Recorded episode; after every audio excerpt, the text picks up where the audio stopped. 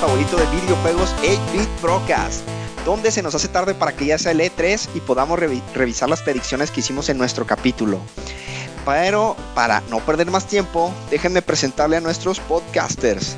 El fan número uno de este podcast de Samus Aran, Re, ¿cómo estás? ¿Qué onda muchachos? Pues aquí ya, ya listos y emocionadillos con lo que viene del E3. Perverso. Ok, el único miembro de, este podcast que se puede aventar un, un, duelo con Dante en lo relacionado con subirse a misiles. Chinito, ¿cómo andas? Bien crudo, por lo tanto va a ser un buen episodio. y nuestro DJ oficial de este podcast, ¿ya, ya escucharon sus express? Doros, ¿qué cuentas? ¿Qué onda? Eh, igual que el chinito, en esta ocasión yo también vengo medio crudelio. y Landín, que sigue en su quest de explorar en un 100% Breath of the Wild antes de terminarlo. ¿Qué pasa? ¿Qué onda? ¿Cómo estás Armando? Bien, aquí listo para darle a este A-Beat. Excelente. Bueno, escuchas, en el capítulo de hoy nuestros temas van a consistir principalmente en handhelds. Eh, queremos aprovechar la, nueva, el nuevo anuncio de Netflix referente al Castlevania también para hablar de él. Y queremos hacer un pequeño top de poderes especiales. Pero antes de pasar al primer tema, como siempre, las noticias de esta semana. Dale, chino.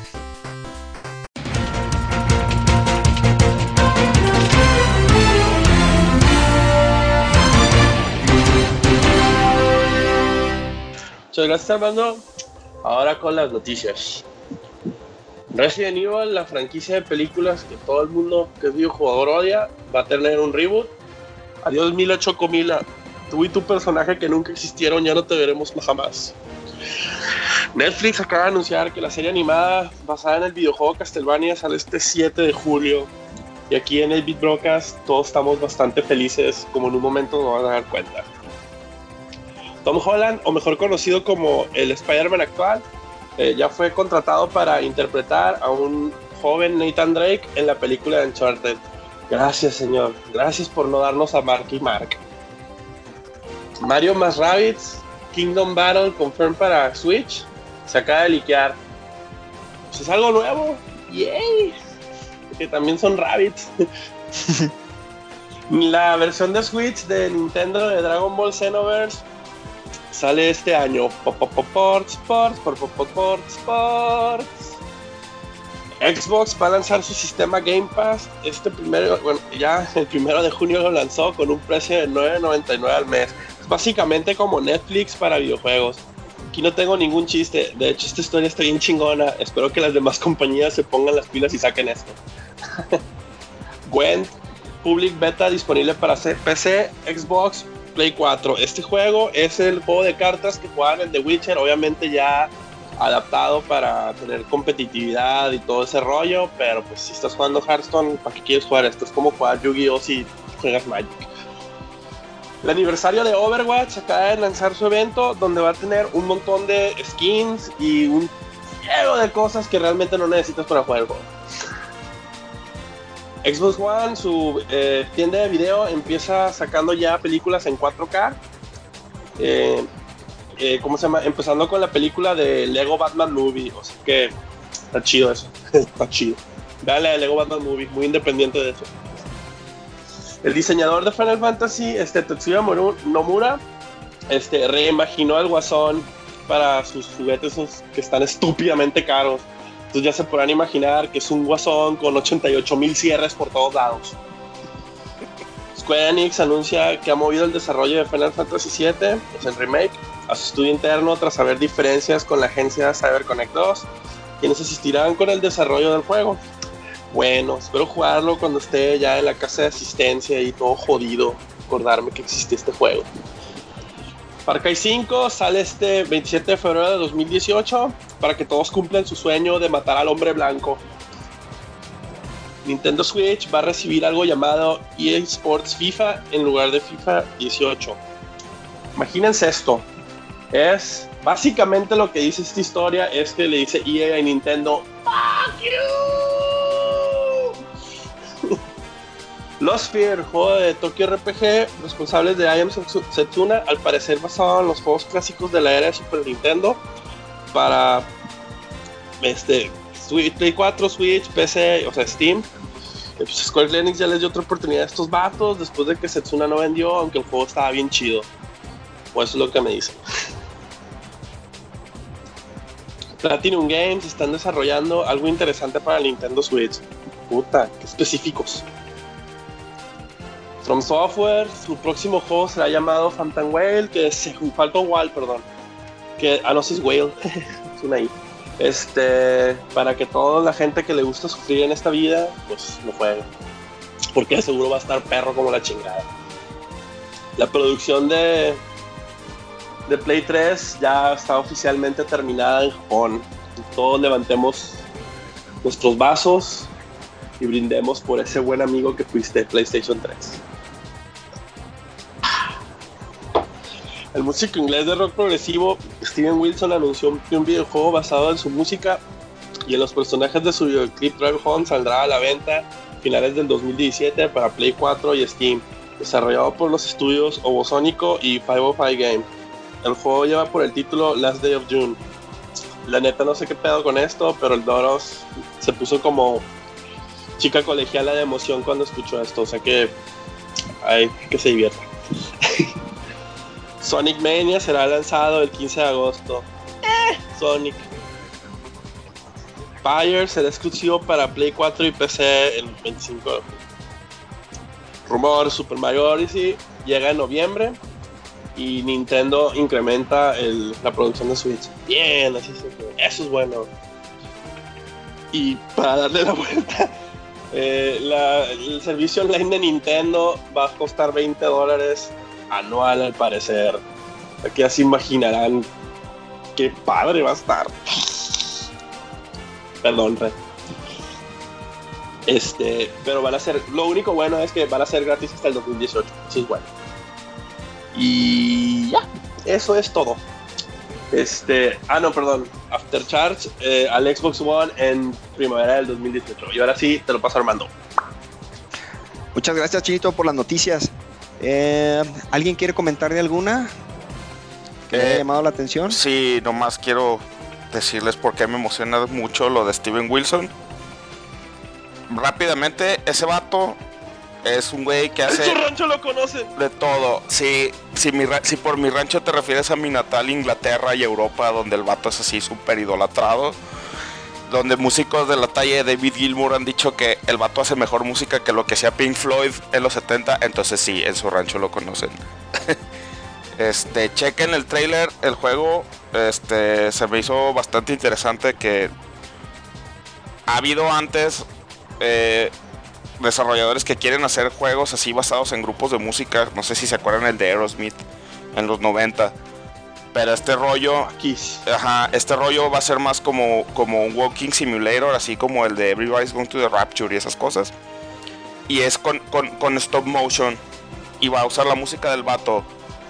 Este, chequenlo, sí se ve que está chido. Yo lo que vi es como, como que es medio artsy, ¿no? Así de artístico, algo así. Está chido, hombre. Son como esos juegos. Si es algo así como Journey o alguna manera así experimental Maniacom, va a estar chido. Pues muy bien, pues y si quieren igual también antes de pasar, ¿qué recomendaciones tienes? Tú mencionaste una, ¿no, eh, Landín? Que traías una. Ah, sí, traigo, traigo una recomendación. Ya es viejita, pero lo hemos tocado muy poco aquí en el, en el podcast y vale la pena eh, recomendárselos. Hace ratito que lo jugué unos 2, 3 años. Es el Gone Home, eh, hablando de Walking Simulators. Es una es un juego independiente que está para Steam, se lanzó en el 2013. Ahorita lo acabo de checar y está como en 10 dólares, como en 170 pesos para los que nos escuchan y lo pueden correr en Windows, Mac OS, Linux, en PlayStation 4 y en Xbox One. Eh, si tienen computador y lo quieren jugar ahí, está muy ligero, o sea, no necesitan una gran computadora para jugarlo. Y es un muy buen juego, sobre todo la historia, ¿no? Que te va, te va llevando por los lugares donde el desarrollador quiere. Eres una muchacha que llega de intercambio y se da cuenta de lo que pasó mientras ella estaba en el otro lado del mundo. Se lo recomiendo para que lo chequen, Gone Home. Es, es buena, eh, es, buen, es buena ese juego. Yo también lo terminé. escucha- yo he escuchado cosas de ese juego, pero no lo he calado. Sí, está, está, está, está bastante interesante. ¿Tú, Doro? Yo traigo en esta semana una recomendación de un juego muy viejo, muy, muy, muy viejo, es del 91. Eh, se llama Fantasmagoria. Es un juego, no sé si, si recuerdan, la, que la otra compañía que hacía juegos de aventura, aparte de LucasArts, era Sierra, Sierra Online. Eh, este juego fue de los primeros juegos que usaron eh, video, que usaron así como full motion videos. Y el juego es como una historia de terror. Pero lo interesante de este juego no es tanto el, el plot o las gráficas, sino que se den un clavado de cómo antes de que existiera la, la ESRB, la que pone las calificaciones a los videojuegos, de que si son para mayores de edad o no, se Los que arruinaron Mortal Kombat. Se, podía hacer cualquier cosa en un videojuego. El, juego está bien gore, pero gore así de que ahorita en esta época yo creo que el juego no, no hubiera salido sin un rating de adults only. Y está, está chido, es así como, como una ventanita al pasado de cómo eran los juegos en los 90. Y está curadillo, es, así como el Night Trap, así como, como una mala película cheesy de horror de asesinos slasher. Ahí para, para que lo chequen, yo, yo lo estuve jugando en la semana. Y, entre que te da risa, ¿no? Este, sí, sí, sí me enganchó la historia. Entonces ahí para que lo chequen, cuesta un dólar en GOG. Órale, pues para que se animen. Oye, Re, aquí también veo que tú quieres platicar de algo. Sí, fíjate que em, yo traigo una recomendación, un juego que se llama Dead Cells o Células Muertas. Eh, es un juego que va a salir próximamente, em, pero ahorita está en, algo que le llaman el Early Access, es decir, lo compras y tienes acceso al juego como un tipo de pre-beta, por llamarlo de alguna manera. Este, entonces tienes la oportunidad como de hacer, de hacer las pruebas de rendimiento, de ver que no, eh, que si encuentras algún bug lo puedes reportar, etcétera. Eh, cosas, por ejemplo, que todavía no funcionan los achievements y muy probablemente el juego de la nada truene y te bote al escritorio, pero quitando eso a un lado, obviamente porque es pre-beta, eh, el juego me hace que es buenísimo, es un Metroidvania eh, del estilo de eh, los que les llaman roguelike. Eh, es decir, tiene partes del juego que se generan aleatoriamente cada que inicias. Cuando mueres pierdes tu dinero, pero no pierdes los upgrades. Ah, es la, dinámica que manejan estos juegos rogue. Eh, está en 160 pesos en Steam. Me he divertido un montón desde que lo compré. Kudos a, ahí a Joe por la recomendación. Y pues bueno, es esa. Este, solo nada más para comentar de que esta vez no recomendé un juego de Android porque me reclamaron por ahí los, los escuchas de que puro, puro juego de mobile y puro Android y gratis. Entonces, pues para que valoren ahora, mi recomendación fue uno de PC. Y guácala, qué casual, casi te dicen. Sí, ya oye, sé. Oye, R, me perdí, pero ¿está en Steam? Sí. Ok, perfecto. Oye, Chinito, yo no veo aquí en las notas si tú querías recomendar algo o no. ¿Quieres decir, pues, hablar de algo? Así les recomiendo, así ahorita en GOG están a la venta un chingo mil de juegos de Neo Geo y están ahorita al muy buen precio de un dólar con 60 centavos. O sea que por el precio de casi 30 fichas se pueden llevar un juego de arcade. Creo que estaban en paquetes, pero ahora ya, ya nomás los están vendiendo individualmente, pero tienen juegos como Metal Slug, Samurai Showdown, Shop Troopers, este, varios juegos, así que si tienen nostalgia de esas maquinitas de antes, este, les recomiendo que le brinquen ahí en GOG. Está barato, muy, muy barato. Vamos, igual ahorita terminando el podcast, me doy una vuelta para checarlo. Pero bueno, vamos pasando entonces a nuestra primera sección para platicar de los handhelds. Bueno amigos, em, vamos a nuestra primera sección. En, este, en esta sección queremos hablar de los handhelds, esos, esos dispositivos que nos dan tanta felicidad y que podemos traer para todos lados. Eh, tanto este y la siguiente, eh, la siguiente sección la, quise hacer medio cronológicamente para ir platicando de conforme fueron saliendo estos Ángels tan especiales, dar nuestros puntos de vista de cuáles nos gustaron, cuáles nos gustaron, cuáles fueron nuestras expectativas. Entonces, obviamente, tengo que empezar con el Cream of the Cream, que es pues el, Game Boy original, ¿no? El famoso ladrillo que salió ya hace unos ayeres en el 89. Eh, no sé si aquí tú quieras empezar Tú, Chino, que te encanta toda esta onda de los ángeles, creo que vas a hablar más de esto de aquí que todos nosotros juntos. Así es. El hermoso y bello sexual ladrillito. Que tuve como tres o cuatro de esos. No, pues en, en este fue en el 89, sí. Fue una de las consolas más famositas de Nintendo porque traía cierto juego que ahora viene en cualquier cosa. El, bueno, Tetris. Este, sí, el, bueno, no sé, o sea, todos, realmente todos nos acordamos de Tetris y gracias al ladrillo y al Game Boy hay como 20 mil juegos esos de Tetris en todos los mercados. Tengo su música taladrada en el cerebro. Es el mejor soundtrack que hay. tres rolas, güey. Así tres rolas tiene, güey, y todas están chidas. Sí, ese juego. Ese juego creo que, bueno, creo que ese fue el juego como que con el que marcó la pauta y básicamente Nintendo ganó y destrozó a sus competidores en el aspecto de los portátiles. Este, pero lo chido, lo que sí es algo muy chido del ladrillo es de que terminó, empezó con una franquicia que le hizo toda la lana del mundo, que fue Tetris, porque si es una franquicia hay un 20 mil variaciones de Tetris. Y terminó empezando una de las franquicias más cabronas de todos los tiempos, que fue Pokémon. Es verdad. Para que vean el poderío de, ese, de ese pinche ladrillo color espinaca. que por lo general los primeros juegos, pues ya es que eran básicamente versiones este, bajaditas de huevos de juegos de Nintendo y obviamente en blanco y negro.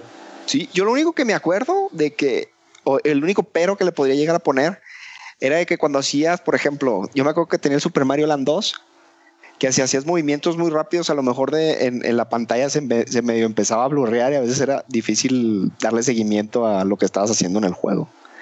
Pero fuera de eso, pues era una chulada, güey, porque traías juegos salieron muy buenos para el Game Boy. No, sí, tiene una, tiene una de las librerías más.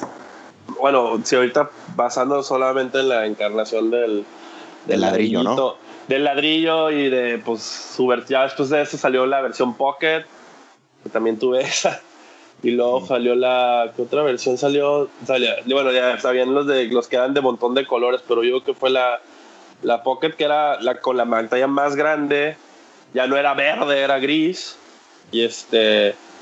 Y luego el, el Henry tuvo una versión japonesa que no salió en Estados Unidos, que era el, el, el, todavía seguía siendo el, primer Game Boy, pero tenía, se llamaba Game Boy Light, que tenía el que era el primero ya con luz interior y pues ya, ya ahora sí lo podías jugar en la oscuridad y se jugaba. Era uno, era uno que era transparente, güey.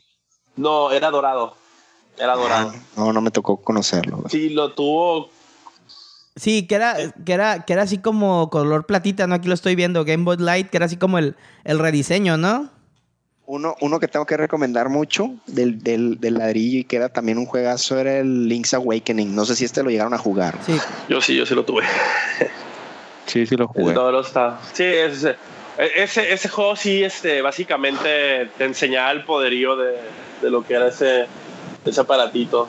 Y fíjate que todavía, todavía más OP estaba el Game Boy, el ladrillo, hablando todavía del ladrillo, que tenía su competidor, bueno, que no lo mencionas ahorita, pero el Atari Lynx, y ese era color, la pantallita era color, entonces estaba en competencia un ángel con display en color contra el del Game Boy, y tal fue el...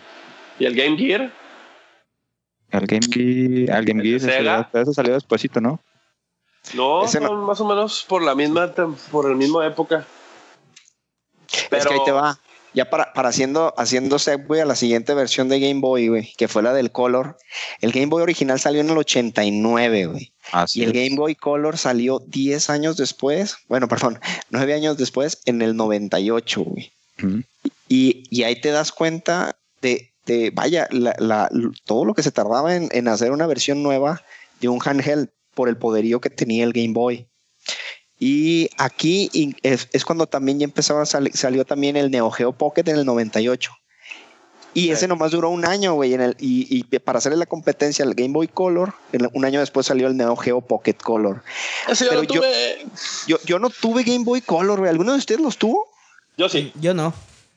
Yo sí lo tuve dos veces. este tenía... Ajá. Pregunta. Dime. Este tenía sus propios juegos, ¿verdad? Sí, este, había, había una onda, había una onda en esa transición de que existían tres tipos de cartucho. El, el negro, el, digo, el gris, el, el gris era el, el, clásico, ¿no? Que era blanco y negro. Luego estaba el negro, que lo podías jugar tanto en blanco y negro, cosa en el ladrillo, o jugarlo en, en la versión color. Y luego eran los transparentes, que esos ya eran los de que era exclusivo para color. Ah. Este, como ya, o sea, el segundo Pokémon, no, ¿cuál fue el, el, el Silver fue, ¿no? El, así, el, el, segundo, la segunda versión, la segunda generación de Pokémon ya fue en el Color. Este, pero creo que ese sí lo podías todavía jugar en el, no, no estoy 100% seguro si lo podías jugar en el blanco y negro ese. Era retrocompatible. Sí. Era, también, ¿qué otro juego así era? Este, el, bueno, empezaban para empezar, empezaban en, ya que hicieron el color, empezaban a sacar muchos juegos anteriores, eh, con, ya con color, como era el, el, el, que estábamos hablando, el Link's Awakening, uh -huh. que lo sacaron, lo sacaron ya colores y pues sí, se notaba machina y era Y ese, nomás por la limitación de pantalla, pero era básicamente un Nintendo 8 bit en, en portátil, porque también había juegos de, de Nintendo 8 bits en el Game Boy Color.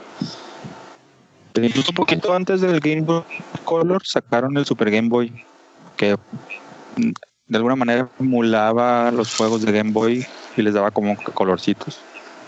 Sí, pero, pero ese era más que nada un, era como un accesorio. con la ajá. Entonces, jugaba con, con, era Perdón, sí, pues era, un, era una cartucho de Super Nintendo, ajá. Y básicamente le daba como que era es como eran como los cuatro tipos de diferentes de, no, no, sé cómo se llama esa madre. De tonalidades, Es ¿no? una combinación de tonalidades, ajá, nomás lo único que hacía le metía color a ciertas tonalidades, pero en realidad no le, este, no le hacía mucho. En algunos juegos sí le, le metían un poquito más y en otros, este, nomás era convertir, que le cambiabas a las tonalidades. Uno, pero estaba muy chido ese. Unos, rap, unos, unos datos rápidos de trivia sacados de su amiga la Wikipedia. El Game Boy, el original, el ladrillito, estuvo del 89 al 2003 en el Retail Availability, o sea que se producía hasta el 2003. Vendió 118 millones de, eh, de unidades. Tenía, tenía un procesador Sharp de 4.19 MHz, una pantalla LCD wow. de 160 por 144 píxeles y su mejor juego vendido fue el Tetris, obviamente con 3.26 millones de copias. Ahí para que se den una idea. Oiga, pero aquí, también un dato curioso con el que le empezábamos a hacer, echar carreta al chino, donde le decíamos que él toda, toda cosa rara que tocaba acá, la, la, mataba o hacía que, que se descontinuara, como fue el caso del Neo Geo Pocket, que es la única persona en todo México que yo creo que tuvo uno. Y también un Neo Geo Pocket. Oh, bueno. No tuve el blanco y negro, nomás tuve el color. ¿Todavía lo tienes, no, chino? ¿Qué, ¿Qué, hiciste con no, él? No, lo vendí. Lo cambié por unos platitos de que hice con él. Lo cambié por un Game Boy Advance. Ahorita debe valer no sé no cuánto está. en Amazon eso, chino. No, vale, vale, vale como 300 pesos, güey. ¿A poco? Es que no, tiene no dos, te, tenía como dos juegos buenos, güey. Ajá. No, tenía, tenía como, el, el, el, aparato sí tenía, hasta eso sí tenía juegos chidos. Tenía Metal Slug, tenía versiones de Metal Slug, tenía King of Fighters, Fatal Fury, o sea, todos los juegos de pelea que te puedas imaginar. Pero pues fuera de ahí ya no tenía nada más. Y lo que nomás lo compré porque quería jugar el SNK contra Capcom en ese momento. No, pero ahorita, ahorita si te metes a Mercado Libre o a eBay o donde sea, este, están bien baratos, no... No envejecieron no, no, bien. No, mantuvi no, mantuvieron el... No, pues de hecho se ven... El, los juegos se ven como igualitos al Game... Es como un poquito más chingón que el Game Boy Color. Mm. Pero este no, no, no vendieron, no, no vendieron mucho, ni menos en Japón. Y pues aparte era cuando Nintendo los tenía todos de los huevos porque era ya era cuando ya era en el boom del Pokémon. Eh, pues en cuestión de handhelds, güey, Nintendo nunca ha soltado esa, ¿No? esa rienda, güey. Así, aún no. con todo y que existen las tablets y eso, todavía sigue vendiendo sus handhelds a lo loco. Cuando lleguemos al, al, punto de PlayStation, yo, yo quiero opinar al respecto porque bien sabido es que yo soy fanboy de, de Nintendo, pero creo que hace falta algo más ahí. Ok, ¿Eh? bueno, vamos, vamos a dar entonces otro paso. Para el 2001 salió la siguiente iteración, que es el Game Boy Advance. Esta versión a mí se me, se me ha hecho una de las mejores que han tenido de Game Boy por los juegos que empezaron a sacar, que, era, que ya se parecían inclusive mucho a lo, al Super Nintendo, o así lo siento yo. Y de este también sacaron la versión como mejorada que fue la de eh, la SP, que también sé que la tuvo Chino. Yeah. De y hecho, ese todavía lo tengo. ¿Sí? Sí, me, me, quedé con la polvorera. Eso estaba padre, empezaron a sacar varios, varios jueguillos. Ajá. Pues compré el, Advance, tuve el, horrendo ese, el que no tenías que jugar con el sol pegando, porque si no, no veías ni madres. Y este, y ya como por el 2006 compré la polvorera. Y esa no me deshice de ella porque tengo un montón de juegos de, de Advance que me gustan. Es cierto, güey. El Advance era un pedote poderlo jugar, ¿verdad? Sí, la primera versión sí era un pedote. Este, no, no tenía iluminación interior, se veía bien oscuro, te das casi casi con... Una, con luz, pero por las razones distintas. Y ya con la polvorera ya tenía, ya tiene luz propia. Aguanta, la pantalla es mejor y tiene luz propia, entonces. Pero chino, dile, a los, dile a los escuchas porque le llamas polvorera. Porque se abre como, son como los, como los, como una polvorera, la abres y está oh. del tamaño de una polvorera y se abre como una polvorera. Y le damos la polvorera. ¿Cómo le llaman a los celulares esos? Los clamshell. Los, se llaman este, snap phones. Imagínense un, un, un, ¿cómo se llama de esos flip clásicos? Flip, flip, phones. Sí, flip phones. Simón. Un startup. Aunque yo creo que con ese dato los perdí todavía aún más. y, y, luego me tocó ver el, el, la tercera versión del Advance, que era el mini. El micro, ¿no? El micro, micro, micro, micro, Que es una chingaderita y no sé cómo le hace la raza para jugar, pero yo no puedo. ¿Pero si vale la pena o manitas no? de... No, sí se ve chido. Sí me tocó verlo, o sea, para lo que era o sea, para lo que se lo, lo, práctico de que lo puedes básicamente era más es más chico que un iPhone, o sea, un poquito más grueso, pero pero es así más chiquito que un iPhone. Pero sí los controles, tienes que tener manitas de Donald Trump para poder jugar esa madre. Manitas de Donald Trump. pero es mucho mejor ese que la versión original de las bandas. Y aquí empezaron los Metroidvania, ¿no? Sí, no me equivoco. sí, pues cuando, cuando salió era de los launch titles, era el, el ¿cómo se llama? El Castlevania, ¿cómo se llama? Circle of the Moon. Sí. Que era el, el eh, de, de, los primeros tres de Advance. Que fue buen inicio, ¿no? Como que no había nada. No, pues tenía Mario Kart, tenía un Mario Kart que se da mucho mejor que el de Super. Este, tenía el, tenía el, ¿cómo se llama? El Castlevania. Tenía el Super, tenía el Super Mario Bros. Advance que era básicamente el Mario Bros 2, pero portátil. La versión de Super. Y luego tú tenía así, perro, no, pues tú, tu Pokémon, no me acuerdo, el Pokémon no fue Launch. Este, Launch, Launche. No fue este, ¿Cómo se llama? ¿Qué otro tuvo? ¿Tenía el Advance ¿No te acuerdas tú? Ah, el Advance Wars, ese todavía lo tengo también. El Advance, el Advance Wars, güey. Aquí empezaron también a salir también los Fire Emblem, güey ahí salió el primer Fire Emblem, ah, que era el Fire Emblem, le pusieron nomás Fire Emblem, pero era, era el Fire Emblem 7, una madre, ya habían salido 6 antes de ese. Lo que decíamos... ¿También que salió el Golden Sun? El Golden Sun. También el Golden Sun, güey. Era de los primeros juegos. De hecho, el Game Boy Advance estaba todo dar si lo emulabas, güey. Más que si lo jugabas en la fucking consola que no en, la, en el Ángel porque no veías nada, güey. Sí, al menos que ya, ya hasta que salió. Lo único malo de la polvorera es que no tiene jack para audífonos, como los iPhone de ahorita. Oye, chino. Un pequeño error de diseño y se les, los pendejos se les olvidó diseñar un jack de headphones. Oye, chino. Afortunadamente tiene buenas bocinas. Chino, chino. Oye, me acuerdo que alguna vez decías tú que desde ese entonces las librerías de los handheld de Nintendo se, caracterizaban mucho por tener muy buenos y muchos RPGs. Desde, desde, este ya empezaba esa tendencia que marcabas o más adelantito de. Sí. No, ese es el, del Advance. Desde el Advance. Sí, porque el, el, Game Boy anterior tenía así, ahorita sí pensándolo así nomás, chidos, tenía el ladrillo tenía los tres, los Final Fantasy Legends, que eran los sagas. El Secret Man original, o sea, no el, no el de Super, el, el, el, el que es Taken Densetsu 1, pues. Porque el El ciclo Man es el 2. Advance también estuvo ahí. No, pero ahorita voy en el ladrillazo. Este, y el ladrilla Ah. Pokémon. Y este, ese RPG. Y este, ¿qué otro RPG chido tenía? Tuvo los Dragon Quest. Y ya en Advance sí, Golden Sun, Pokémon, LOL, que me acaba de decir el Re. Este, los Final Fantasy de Super los pasaron ahí, aunque estaban medio meh, por- porque el aparato no les aguantaba mucho el calor. Pero sí, tenían, tenían unas librerías de juegos bien perrones. Ahorita se me están yendo la onda, pero. Ah, pues los Mega Man Battle Networks, este. Pues salió en Kingdom Hearts también. Los, que salió un Kingdom Hearts que no se los recomiendo. Sí, güey. Sí, no, no, la, la verdad del Advance para mí mi respeto, sobre todo porque me acuerdo que tenías una librería y todo en el, en el ciber, güey, de, Sí, del emulador del Cap Advance. también salió ahí en ¿Cuál? el Advance. Legend of ¿Qué Zelda? Minish Cap. Ese Zelda está bien chido. Se Que ve no le bien gustó pedo. a Ronchas, por cierto. Eh, pero A mí tampoco, güey. Paso, güey. El, el único problema con ese juego es de que no te dicen qué chingados hacer, güey. No sé, güey. Ya sé, güey. Una hacer. vez a mí también me pasó lo mismo. Lo dejé de jugar un rato y de que, ¿y ahora qué hago? Pues también ahí empezaron los Battle Network. ¿Qué hubo? Eh, Guácala, güey. Quémenlos, cabrón. Mega Man Zero. Ah, los Mega Man Zero, mira.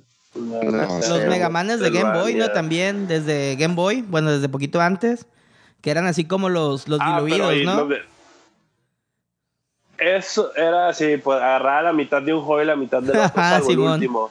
Sí, sí. El último lo tengo, el último lo tengo en, en, el, en la Virtual Console del 3D, del 2DS.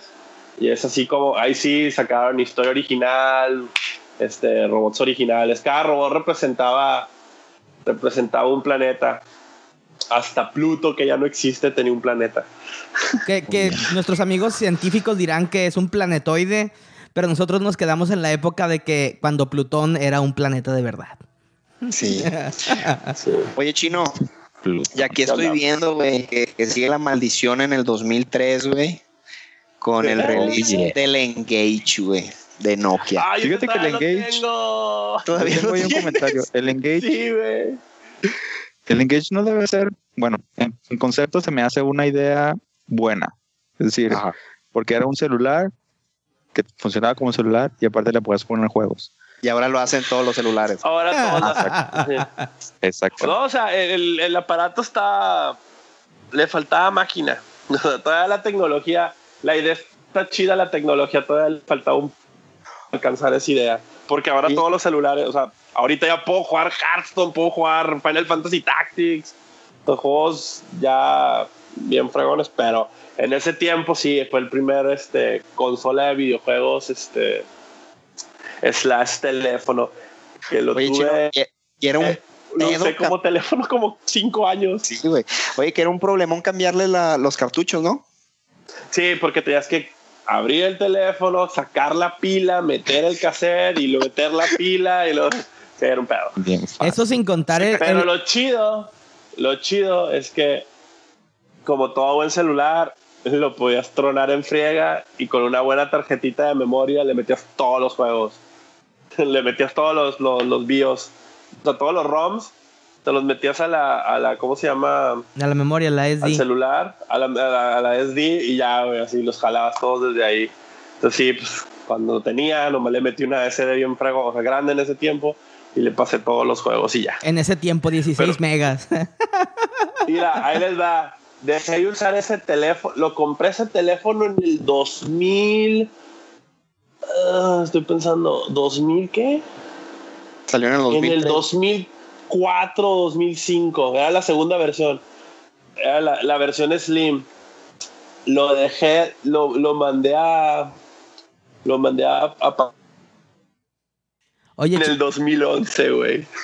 oye Ah, chino, no, pero, no, Me duró todo ese, todo ese tiempo, me duró ese celular. pero no tenías que hacer, sirve. no tenías que hacerla habla- este, hablar como taquito, como si te estuvieras comiendo un taquito. Que te, lo, que te lo ponías es que así de lado. Como, era un buen celular, güey. O sea, fuera de, de- de- de la, la forma horrenda, güey. Es un celular muy. Era un, era un Nokia, güey. O sea, era un celular decente, güey.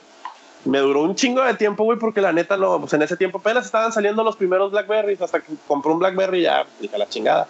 Pero como un celular, esta- era, estaba pesado, aguantaba chingazos como buen Nokia. Y este, y ya, sí, obviamente ya como al, ya los últimos años nomás lo usaba como celular, ¿verdad? como para todo videojuegos. pues Oye, pero los juegos estaban gachitos, ¿no? Sí estaban padres. Horrendos. Todos, ¿no? Todos, había, había como dos o tres que estaban decentes, pero fuera de ahí todos los demás estaban bien feos. Pues me acuerdo que la pantalla estaba, o sea, pues no como para jugar, güey. Ya sé, güey. Sí, sí, está, está medio. medio. Pero este. Pero No, sí, lo mandé a morir. Pues aquí ya, estamos entrando a, a- a terrenos donde entra Sony, güey. Porque para el 2005 salió el Game Boy 10 junto con la PSP de Sony Entertainment. Mi, mi Y- suspiro fue por eso. Por el- A ver. Lo que pasa es que, por ejemplo, les puedo decir que yo la PSP la tuve hasta la segunda versión, la que fue toda digital, el PSP Go. Pero siempre me pareció un muy buen concepto desde la PSP. No sé si se acuerdan que, que Sony jugaba mucho con la idea de venderte lo que es los... los es, ¿Cómo se llamaban los discos? Los discos pequeños que usaba la PSP. Los UMD. Los UMD, UMD, así es. sí. Y de hecho, a mí me emocionaba mucho la idea de comprarme películas en UMD y verlas en on the go, ¿no? O sea, se me hacía bien fregón el concepto de toda la consola, porque Sony tirándole, me imagino, como le tiraba con sus consolas, ¿no? Que fuera un centro de entretenimiento más que otra cosa. Este. eh, entonces, eh, ese centro de entretenimiento móvil se me hacía bien, bien fregón. O sea, películas, videojuegos. Tenía así medio precaria la, la conexión a internet. Pero no, nunca pude comprarla porque era ciertamente caro antes. Ya cuando empecé a trabajar, me compré mi PSP Go y lo disfruté mucho. Se me hizo un muy buen handheld. A pesar de que era con, con meras, con memoria interna nada más y todo, se me hacía muy bueno. Tenía buenos juegos. Compraste Y- y- la peor versión de PSP, güey. Yo sé y, que sí.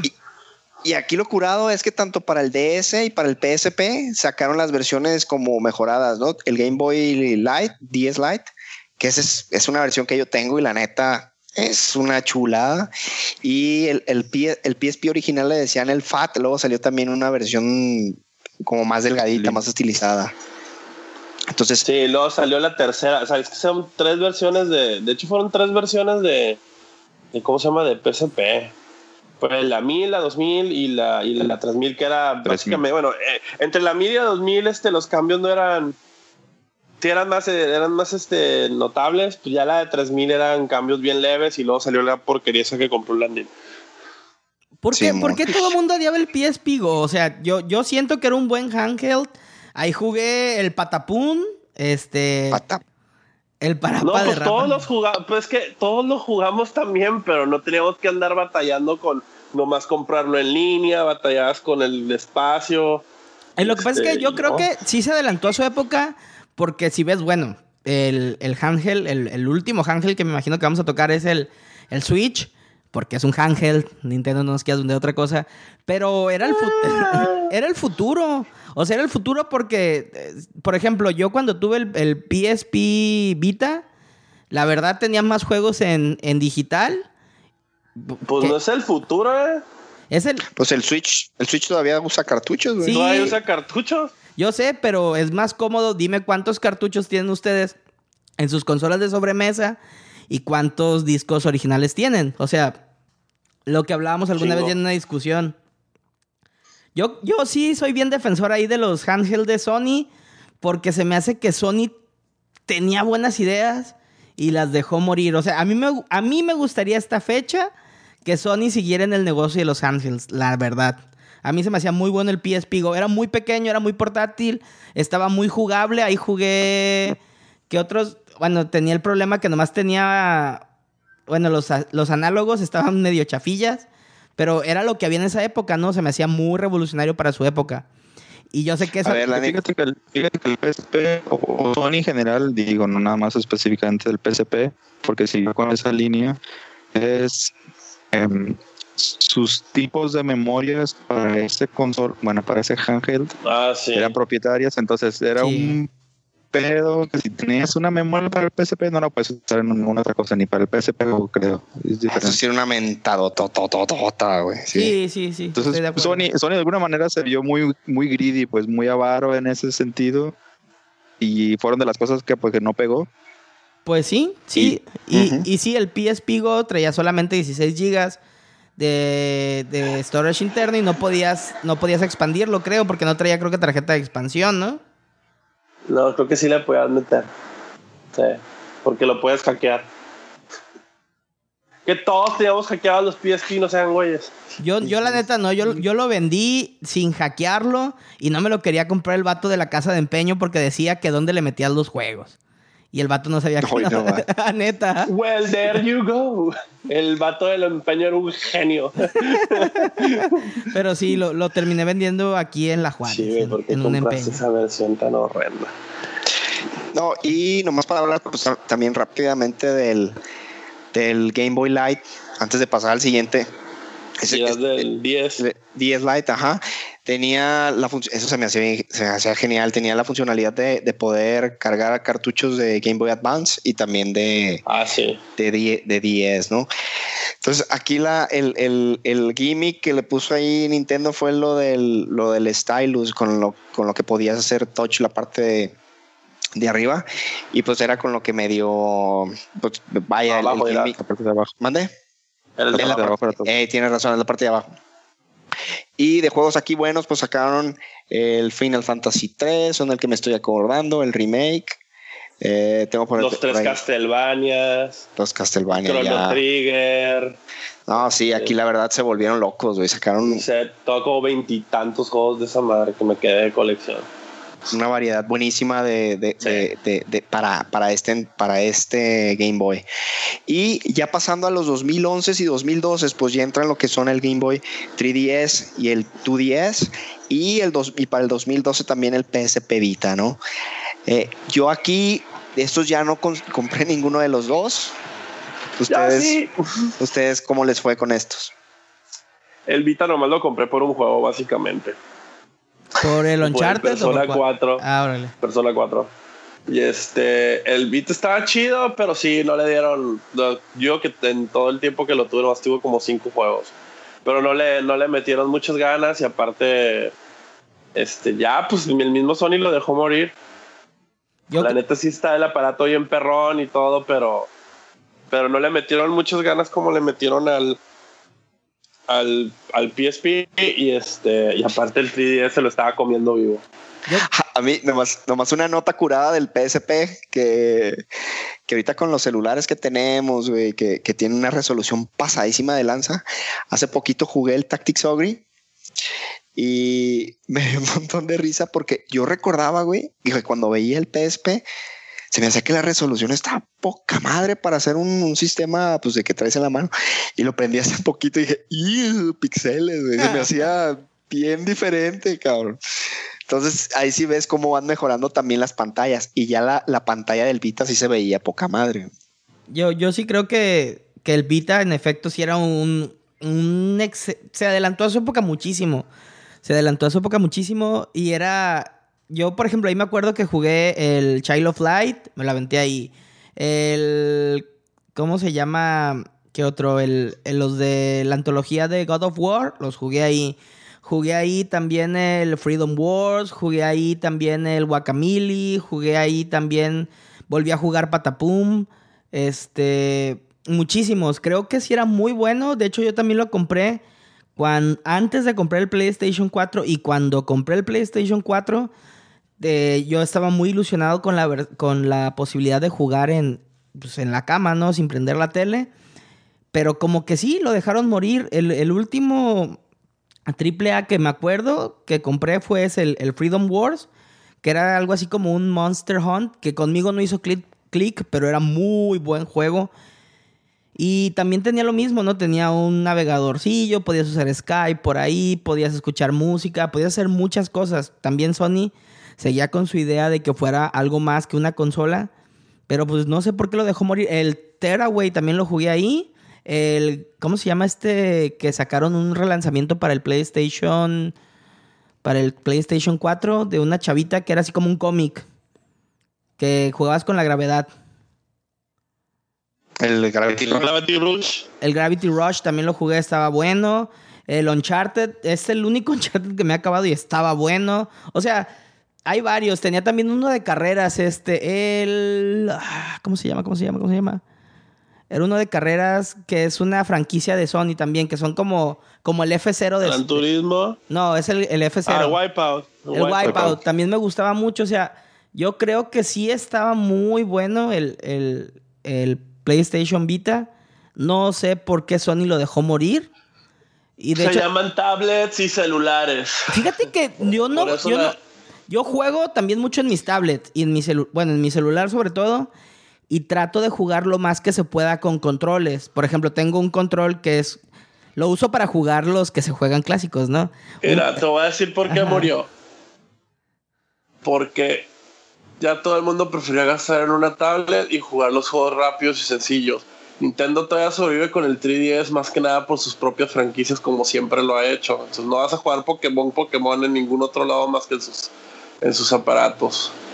Y la neta no le, no le apoyaron las, las, las terceras, las third parties, güey. No alguien la apoyó. Hasta la fecha, si ves, si ves este, los conteos de los mejores juegos de PSP, el Persona 4, que es un juego que ya lleva creo que más de 10 años de viejo, y era un port, y era su mejor juego. Eso te hace decir güey, que casi ya a nadie le metía, le metía, ¿cómo se llama? Galletas, sí. Soporte al aparato. Y por- Y la neta, güey. Y la neta, el, el, el PSP original, no el Vita, tuvo muchísimo mejor como apoyo en Japón y por eso Ah, siguió claro. con, la, con la onda del PS Vita, pero el PS Vita llegó, güey, y nada, cabrón, no tuvo el mismo arrastre que tuvo el PSP allá y pues ya ves que Sony se, se rige mucho de cómo ve las ventas de aquel lado. Y por ejemplo, también tenían este el. Por ejemplo, me acuerdo que el Bastion tardó mucho en salir, pero llegó a salir en, en, en Vita. Y que la neta, como yo más jugué Bastion fue en Vita. O sea, a mí siempre me pareció un muy, muy buen sistema de juegos por sí solo, sin, sin emparejarlo con el PlayStation 4.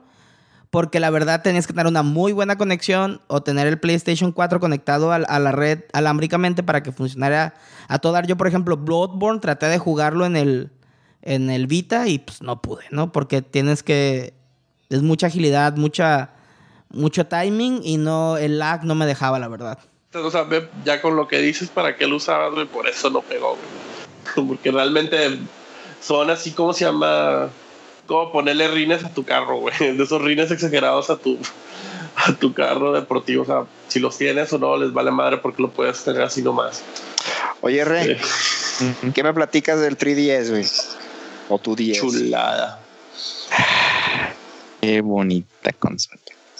Qué bonita No, fíjate consola. que el, el 3DS, a- afortunadamente yo estaba en, digo, no es por presumir, pero yo estaba en Nueva York en ese entonces, hasta me fue a trabajar un, un año por allá y me tocó eh, conocerlo en release, es decir, ahí hay una tienda de Nintendo World Store en, en Nueva York y pues bueno, ahí me pasaba los fines de semana, entonces ahí conocí el 3DS y dije yo, ay, a ver, a ver, ¿qué es esa onda del 3D, de 3D sin lentes? Entonces, ya que lo, lo vi, dije, ah, mira, ¿qué tal?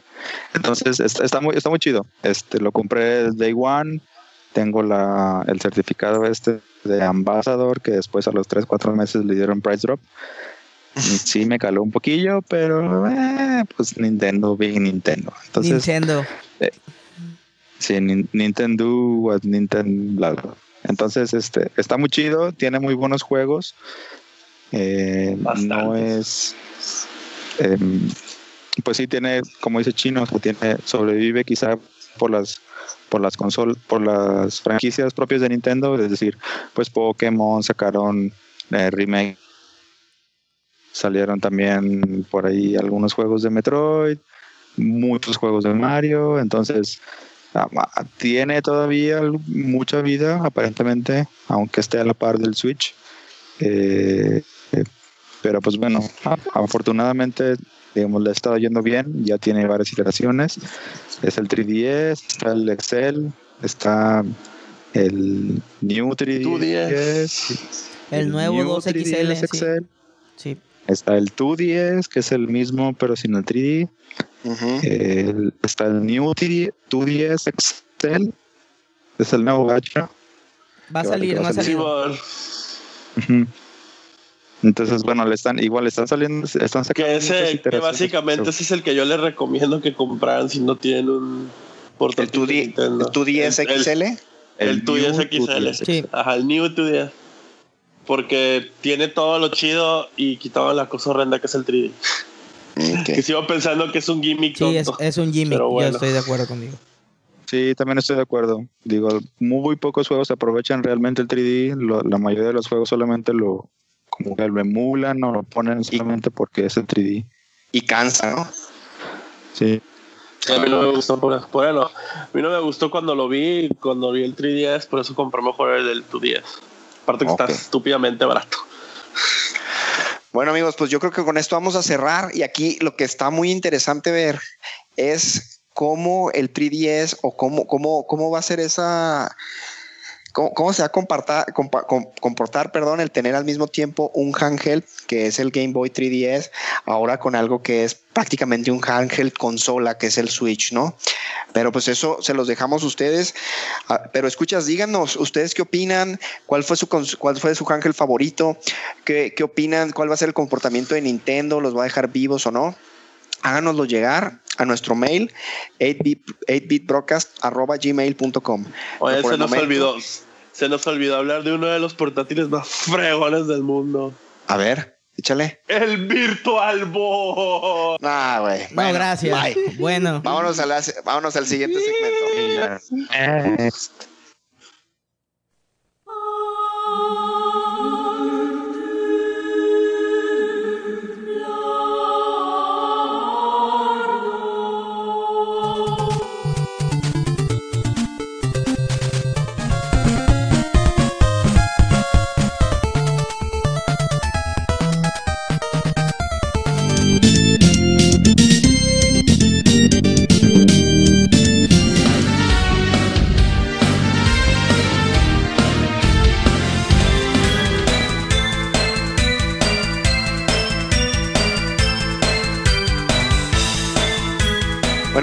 Empezando con, el segundo segmento de, este capítulo.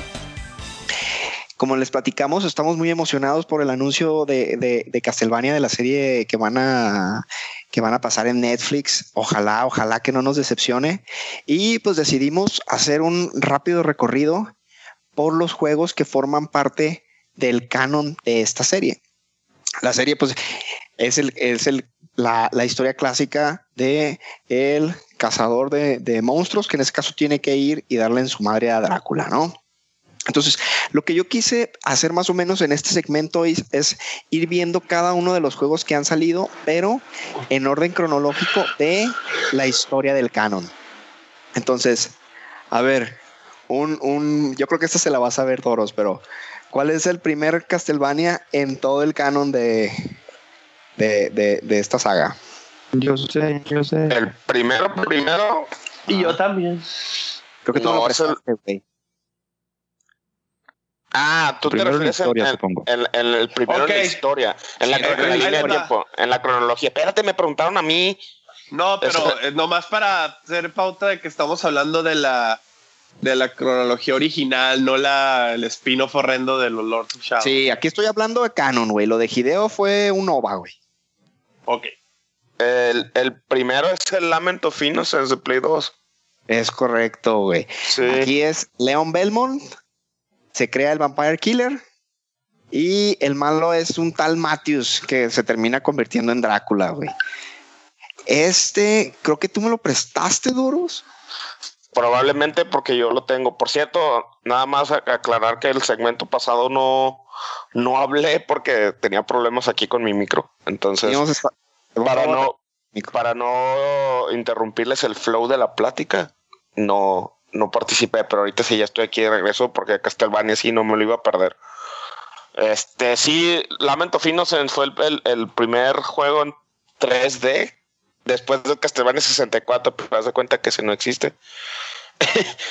y, Wow. y sirvió como, como precuela, en efecto, fue el, el que cuenta el origen de la, de la familia Belmont y, de, y del látigo, el Vampire Killer. Estaba bien chido ese juego. Estaba. Siempre le dije a Regino, a Re que lo, que lo jugara, pero nunca me hizo caso. Fíjate que No, pero es que era en Play 2 y nunca tuve Play 2. Y no había que me prestara Play 2. Falso, yo te dije que te lo prestaba un miles de veces. Toma, toma. Todavía O sea, lo tiene, re, tu oportunidad. No había nadie que me prestara un Play. ¿Qué te iba a decir? El lo único, lo único que no me gustó, Boros, de este juego, fíjate que a mí se me hicieron que, que- que el sistema de pelea estaba padre, pero lo que me desesperaba es de que utilizaron un sistema de- en el que vas avanzando en los escenarios y, utilizan como que el mismo, ¿cómo te diré, güey? El mismo fondo, solo que entras por un lado y sales por el otro. Y luego esas mismas escaleras, entras por un lado y sales por el otro. No sé si te acuerdas, güey. Era Sí. como un grid, ¿no? Sí, vi- vine- venía de, de, de- Fue el primer, el primer este juego en 3D que hizo IGA. Entonces, como venía con el, con el, la formulita de los Metroidvania en 2D, del Symphony of the Night, del Area of Sorrow, de todos los portátiles, como que no supo bien cómo, cómo transportarlo al 3D. Y, y sí tenía, tenía un sistema como que en vez de que fuera un mundo conectado, eh, se, se- era como un hub. Y, y sí, sí tenía muchos, muchos pasillitos repetitivos. Ujú. A ver, eso fue, fíjate, eso cronológicamente fue en el, 19 en el año 1094, güey. Bueno, esto fue, ah, bueno, esto fue el primero. Ahora pasamos al segundo. Estos pasan casi 400 años. Estamos hablando que fue en el 1476 y es una entrega de Nintendo, pero estamos hablando del Castlevania 3 Dracula's Curse, donde aquí es donde ya entra Trevor junto con Alucard, eh, Belnades, Grand Dynasty. Y según esto, a menos de que esté equivocado, creo que aquí es donde se va a donde, donde va a tomar la serie Netflix. Ojalá esto sea cierto. ¿Tú por ahí investigaste, no, Landín? Sí, ¿Algo la, de la serie o no? sí, la serie se va, se supone que va a empezar con el, con el eh, Castlevania 3 de NES. De hecho, si checan en el, en el teaser trailer, bueno, en el trailer que sacó Netflix, se ve que van a jugar un videojuego de Nintendo. Toma el muchacho el, cartucho, le sopla, como todos hacíamos, y lo pone. Y pr- primero se da un, como la idea como si fuera algo en 8 bits. Y de hecho dicen que sí, va a ser a partir de ahí. No sabemos qué Belmont va a ser, nos imaginamos que del 3, y que se van a introducir al parecer personajes como Alucard en esta serie. Así como datos rápidos, la escribe Warren Ellis, que es guionista de cómics de Reino Unido, que tiene entre sus trabajos cosas como Doctor Who, Thor y un favorito personal, Hellblazer. Y el, este tipo trabaja mucho con Cyberpunk y también ha hecho cosas con Josh Dredd. Y el productor es un indio americano, Adi Chakar, que lo más, lo que yo encontré de él es que ha hecho cosas con, con los Power Rangers, pero se supone que va a ser una historia, como bien dice, de Final, de Castlevania 3, y que va a ser rated R, que lo quieren hacer algo estilo como House of Cards, y va a ser con animación. Al parecer va a ser una animación en estilo japonesa, como a Aijin, que tienen ahí en, en Netflix también. O sea, va a ser dibujada, no va a ser CGI. Nada más, este, aclarar, si está confirmado que es una, una adaptación del, del 3, del plot No. del 3.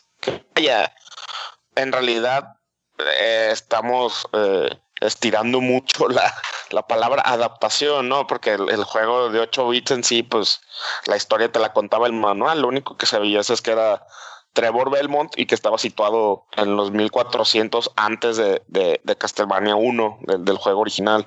Pero sí, sí está confirmado que es un, un- un- una adaptación así de- de- del, del 3, porque sale Alucard y es más, incluso no sé si vieron el póster de la serie, es básicamente la, la portada del, del juego, De 8 bits, ¿no? Del 3. nomás sí. con el arte que van a usar. Ajá, sí.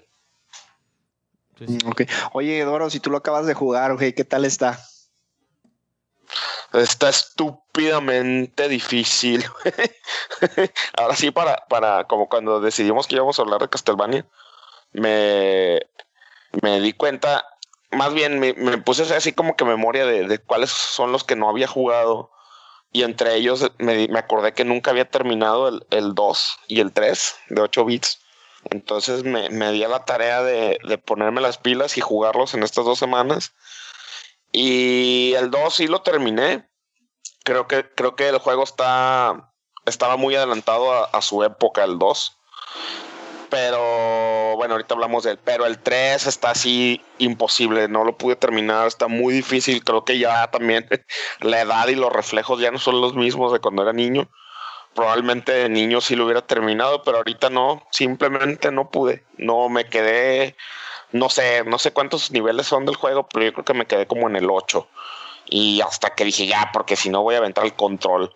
Pero pero aún así me divertí mucho, aún así el juego es muy bueno y recuerdo que el chino en alguno de nuestros primeros episodios, si no es que fue en el primero, dijo que, que, que en su top 5 de juegos de NES había puesto Castlevania 3 y todos lo cuestionamos así como que ¿por qué el 3 y no el 1?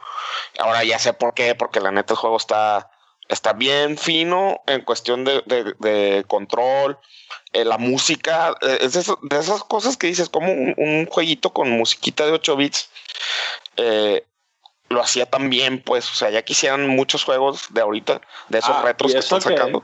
Y eso que estás jugando la versión, la versión gringa, la versión japonesa, porque era para el este para el Famicom tenía, Disk tenía System. Un chip ex, no, no era el Disk System, era traía es que este. Sí, dice que traía de... un chip extra para el audio. Ajá. Que la versión gringa sí. no se lo pusieron. Y el sonido se oye bien Ajá. perrona la rola. Sí se nota machín la diferencia. O sea, le metieron un poquito más de instrumento. Este, pero ese juego sí pero, este, está bien chido y estúpidamente Ajá. difícil. Y, y, algo que yo no sabía, este, que, que ese juego fue la, la, la, primera vez que salió Alucard. Entonces, uh -huh. hablando de, de, lo que mencionábamos, pues, está bien, te digo, y hice corajes old school de esos que las típicas medusitas que brincas y, y, te tumban al hoyo y o de que te traba un jefe en la esquina y ya perdiste, o sea, tiene unas cosas que sí te dan ganas de aventar el control. Pero él me tenía pegado el juego, entonces hasta que dije ya, o sea, por mi salud mental, mejor lo voy a dejar aquí. Pero sí está, está bien, bien chido. Oye, y aquí la historia hace un salto bien raro, güey, de acuerdo al canon, güey. Aquí haz de cuenta, solo pasan tres años después y sigue el Castlevania Curse of Darkness, güey, para el PlayStation 2, que es donde manejas a un Devil, Devil Force Master que se llama Héctor, güey, que se supone que es el que libera a la humanidad de la, de la, de la Dracula's Curse, güey. Pero este yo nunca lo jugué, sé que es mejor que Lament of Innocence, pero Mucho. este, nada, güey. ¿Tú, tú también lo tienes, ¿no? Está bien chido ese juego. Uh -huh. Sí, sí lo tengo. Está bien chido ese juego. Eh, sí, sí hace, haz de cuenta que nos, ese ya es de PlayStation 2. Entonces, sí. mejora muchos aspectos de, de Lament of Innocence, porque es el mismo engine, pero como que ya en gameplay le mejoraron muchas cosas y retoman elementos más de los, en específico del Symphony of the Night, en el, en el hecho de que traes como familiares. O sea, como, como el personaje es un, es un Devil Forge Master, es como un, como un Beastmaster, pues, pero de los demonios del castillo de Drácula. Entonces, eh, tiene un elemento de que puedes re reclutar enemigos y luego los evolucionas así como medio Pokémones, pero bien hecho. Y la historia sí hace referencia al juego de NES. O sea, sí de repente te dicen cosas de que hablan de, de, la, de la, mallita que sale en el, en el NES, sale Trevor Belmont. Este, entonces está, sí está raro, pues, cómo, cómo lo, lo, acomodaron ahí. Y otro dato, dato curioso de este juego, chino, aquí corrígeme si me equivoco, pero creo que aparte de Symphony of the Night, eh, ese es el único Castlevania donde no usas a un Belmont, ¿no? Bueno, y, y o sea, sería uh, Symphony of the Night, los, los, los, los Aria, el Ari Dawn of Sorrow. No, también este... los Morris, güey. También los Morris. Y son parte del canon, güey. Pues se supone que son como. Ah, ah es cierto. El, el, el, el Bloodlines, el, el, de Sega Genesis, tienes razón. Sí. Es cierto. Bueno, ok, olviden, olviden mi comentario, pero, pero el no, juego pero, está bien chido y. Y no, tiene uno de los fin jefes finales de Castlevania con el que más he hecho corajes. El, el, el, ese, el, el Curse of Darkness, güey. Cuando peleas contra Drácula al final de ese juego, también estuve varias veces a punto de aventar el control del coraje. Pero valió la pena, sí. Cuando por fin lo pude acabar el juego, no, no me arrepentí. Y pues también no tiene un soundtrack estelar, así súper, súper chido. y muy bueno, si, si no lo han jugado, consíganlo. Pues sí, porque a ti te gusta un montón grindear y esas mecánicas de Pokémones, güey. A mí no. Fíjate, ah, fíjate que este me interesa mucho jugarlo, Doros. Igual luego ya que conecte mi, mi Play 2, tengo ahí un unos cuantos juegos pendientes, me lo prestas, güey. Porque sí se ve bastante interesante. Sí, claro que sí. Sí, está bien chido, está bien, bien chido, güey. Ok, bueno, a lo mejor los escuchas ya, ya, ya se fijaron, ¿eh? Estamos avanzando cronológicamente en la historia de cómo fueron los Castlevania y como pueden ver, la, la salta de diferentes consolas a handhelds, a consolas nuevas, consolas viejas, ¿no? Vamos a ir diciendo nomás para que no se nos pierdan. De aquí, fíjate que de, PlayStation 2, güey, se, regresan a, dos juegos que, que salieron para, para, el Game Boy, güey, que fueron en 1500, que en, cronológicamente la historia fueron en 1576 y 1591. El primero es el Castlevania The Adventure, güey, donde el protagonista es Christopher Belmont y el segundo es Castlevania 2, Belmont's Revenge, donde sale Christopher y su hijo Soleil, güey. Pero de estos sí, a mí me pasaron de noche, güey. No sé si alguno de ustedes los jugó estos dos, güey. Yo sí, yo los tenía. Están ¿Qué tal? Eh, súper básicos, o sea, no tienes este... El, el primero está súper, súper básico, pero pues también fue de los primeros que salieron para Game Boy. No tienes armas, este, o sea, es, es, básicamente es el mono y el látigo, ya y los upgrades del látigo, porque la movilidad está medio para la fregada y este y no tienes subweapons, no tienes. Ya el segundo está. Eh, no sé, recomiendo que los juegue. De hecho, salió en el Wii. Creo que en el Wii salió uno de esos dos. Creo que el primero lo, lo, hicieron, este, lo hicieron remake. Eh, ya con gráficas tipo Super Nintendo, un poquito más adelante. Este, y ya, pues, ya le, metieron las armas, obviamente le hicieron rediseño total a los niveles. Está más decente, pero no me acuerdo si es. Creo que sí es para el Wii, Wii, Wii, Wii U. Pero pues ahí, ahí, se, ahí se fue a morir ese juego porque pues ahorita consigo uno de esos. Y creo que ya ni siquiera existe el servicio para bajarlos. Ok. No, pues a lo mejor eh, ese, ese Belmont estaba medio tortilla, güey, solo sabía usar el látigo. Sí, ese sí, ese sí, ese no, no, no, no tiene nada de guau la historia. Básicamente es Drácula apareció y él es el Belmont que está, que está en, al mando por el, momento. Y el segundo es así de que el segundo la historia igual, así súper sencilla. Drácula rapta al hijo y tienes que ir a salvar al hijo y ya. Era así como el Theon Greyjoy de los Belmont, así que está ahí, pero pues nomás porque está. Pinche Rick de los Belmont, güey. Ándale. Ah, ah, pues aquí ya entramos a lo mejor en terreno un poquito más conocido, porque estamos hablando de que en, en, en, cronológicamente en 1691 ya es cuando entra el Castlevania 1, que también es el Super Castlevania 4 para Super Nintendo, güey, donde el personaje principal es Simon Belmont, ¿no? Sí, y creo que también hay otra versión, otro remake. El de Play 1. El de Play 1, ¿verdad? También es la misma historia. Este...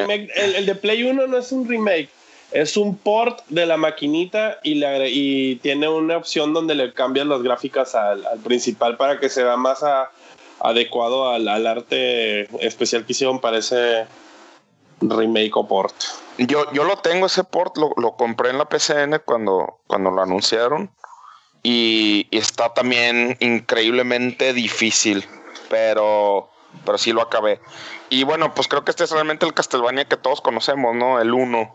Yo, yo me acuerdo la, primera vez que lo vi, tenía, habré tenido unos siete años tal vez, lo, lo vi en, casa de unos primos que lo estaban jugando y me acuerdo que me llamó un montón la atención porque, porque yo veía así como que calaveritas y zombies. Y me acuerdo perfectamente del, primer jefe, el murciélago que te sale en el castillo. Y como que me dejó marcado, o sea, me, tengo muy grabada esa imagen en mi, en mi memoria. Y sobre todo, pues la cancioncita, ¿no? La, la, la de Vampire Killer, que ya es así, pues, casi casi es el tema de la franquicia. Yo, yo en mi caso también, no tanto con el uno, güey, pero para mí el Super Castlevania 4 yo creo que es uno de mis juegos favoritos de Super Nintendo, güey. Eh, porque si sientes, aún de que sea 16 bits, ese, ese como flavor de que eres un cazador de vampiros, güey, y te estás metiendo como en, terreno prohibido y, luego le metieron los varios efectos nuevos de Super Nintendo. No, hombre, a mí me encantaba el, sobre todo el Super Castlevania 4. Sí, no, a mí, yo me acuerdo, a mí ese juego sí me daba miedo. Cuando la primera vez que lo jugué, me acuerdo que sí, o sea, jugarlo de noche sí me ponía así como que tenso. Claro, no, pues de niño tenías así la imaginación, llenaba todos los gaps gráficos que los morritos de ahora pues ya no tienen ese problema porque ya las gráficas están bien chidas. Pero sí, a mí sí me daba miedo ese juego y también la música de ese juego está también bien chida. O sea, algo que ha caracterizado a la franquicia desde siempre son los soundtracks que tiene, que siempre están bien, bien chidos. Sí, definitivamente. Sí, esa versión está muy perrona. Y aquí nomás pasan unos cuantos años, güey, y es cuando es el Castlevania 2, el Simon's Quest, donde la historia es de que Simon está maldito, por lo tanto tiene que juntar las piezas de Drácula para volverle a dar, para rematarlo y ya poderse librarse de, la maldición que tiene, güey. este, este es el que lo acabo de jugar ayer ayer fue cuando me, senté a jugarlo. Y pues igual no es considerado así como que la ovejita negra, es como, es como el, el, el Zelda 2 de la, de la franquicia de Castlevania. Era la moda de que el segundo juego era totalmente distinto Pero algo que me di cuenta es que los Metroidvania, específicamente el Symphony of the Night, que fue el que empezó como que con el revamp de la franquicia, tomó un montononón de elementos del Castlevania 2. O sea, subes de nivel, puedes, puedes traer este, las, las armas, así, los cuchillitos y esas, las, las subweapons que le llaman, que puedes usar, las puedes equipar.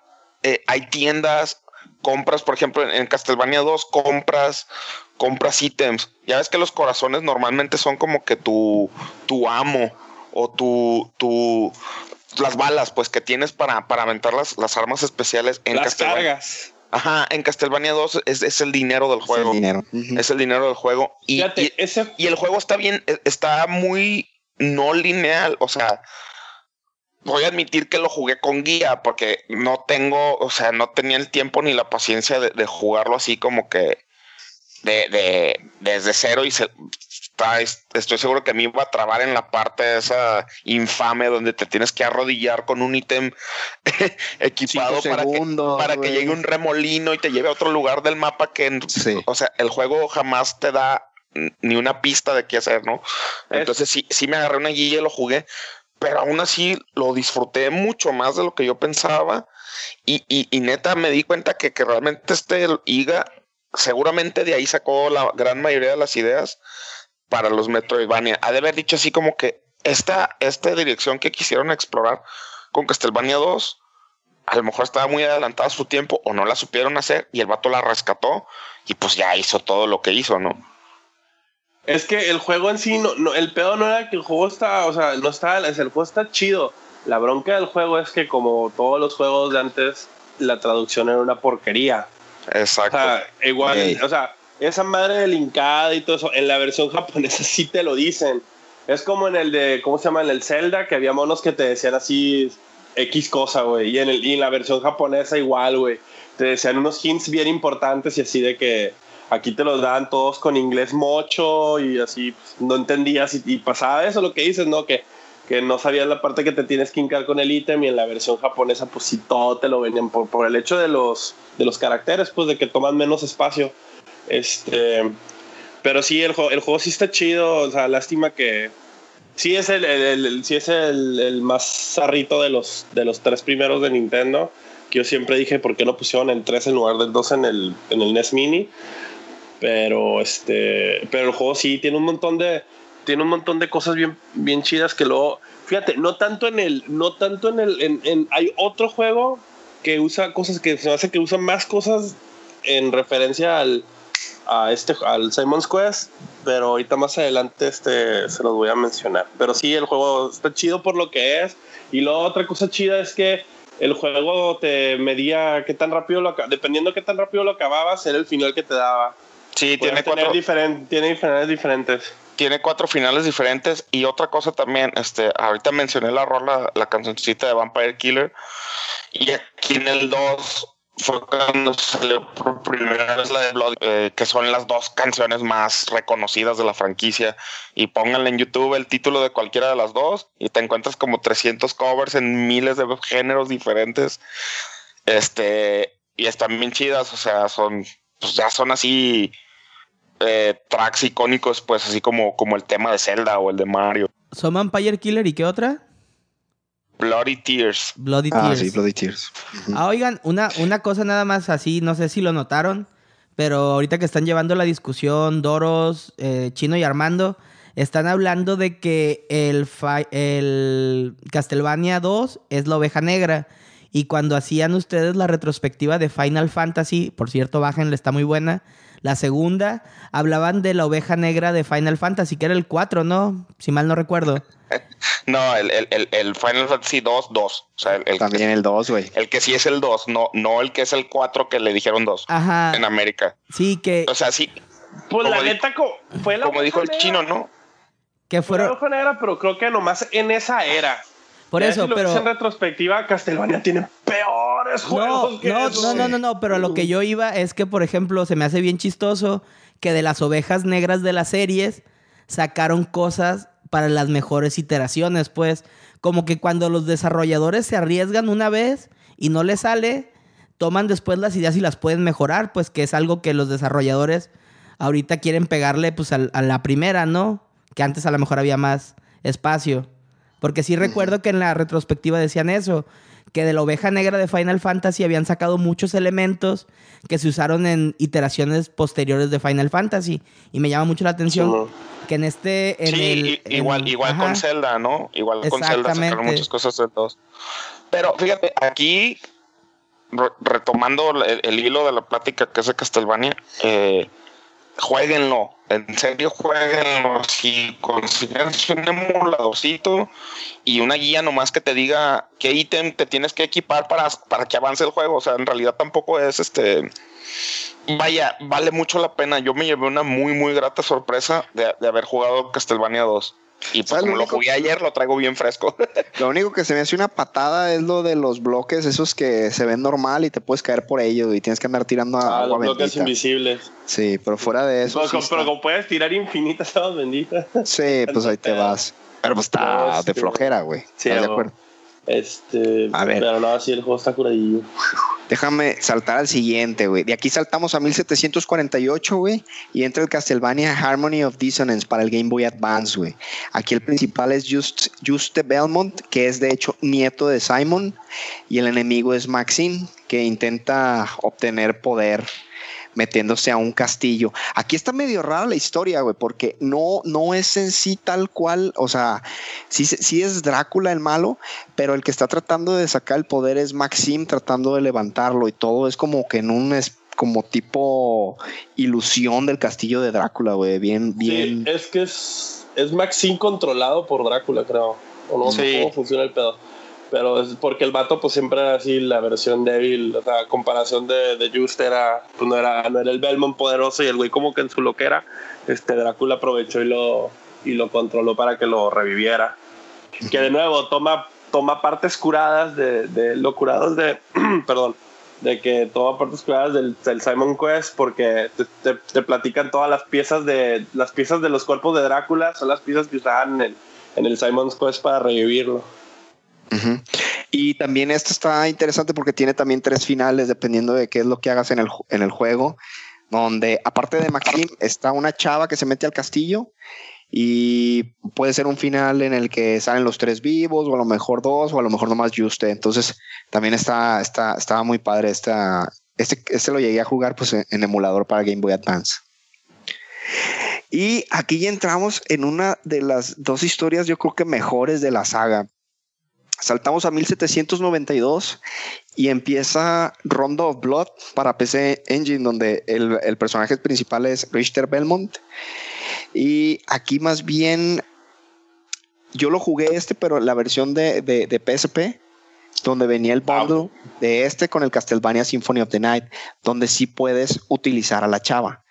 Y la verdad está muy, muy, muy, muy difícil, pero con la chava es un poquito más fácil que con Richter.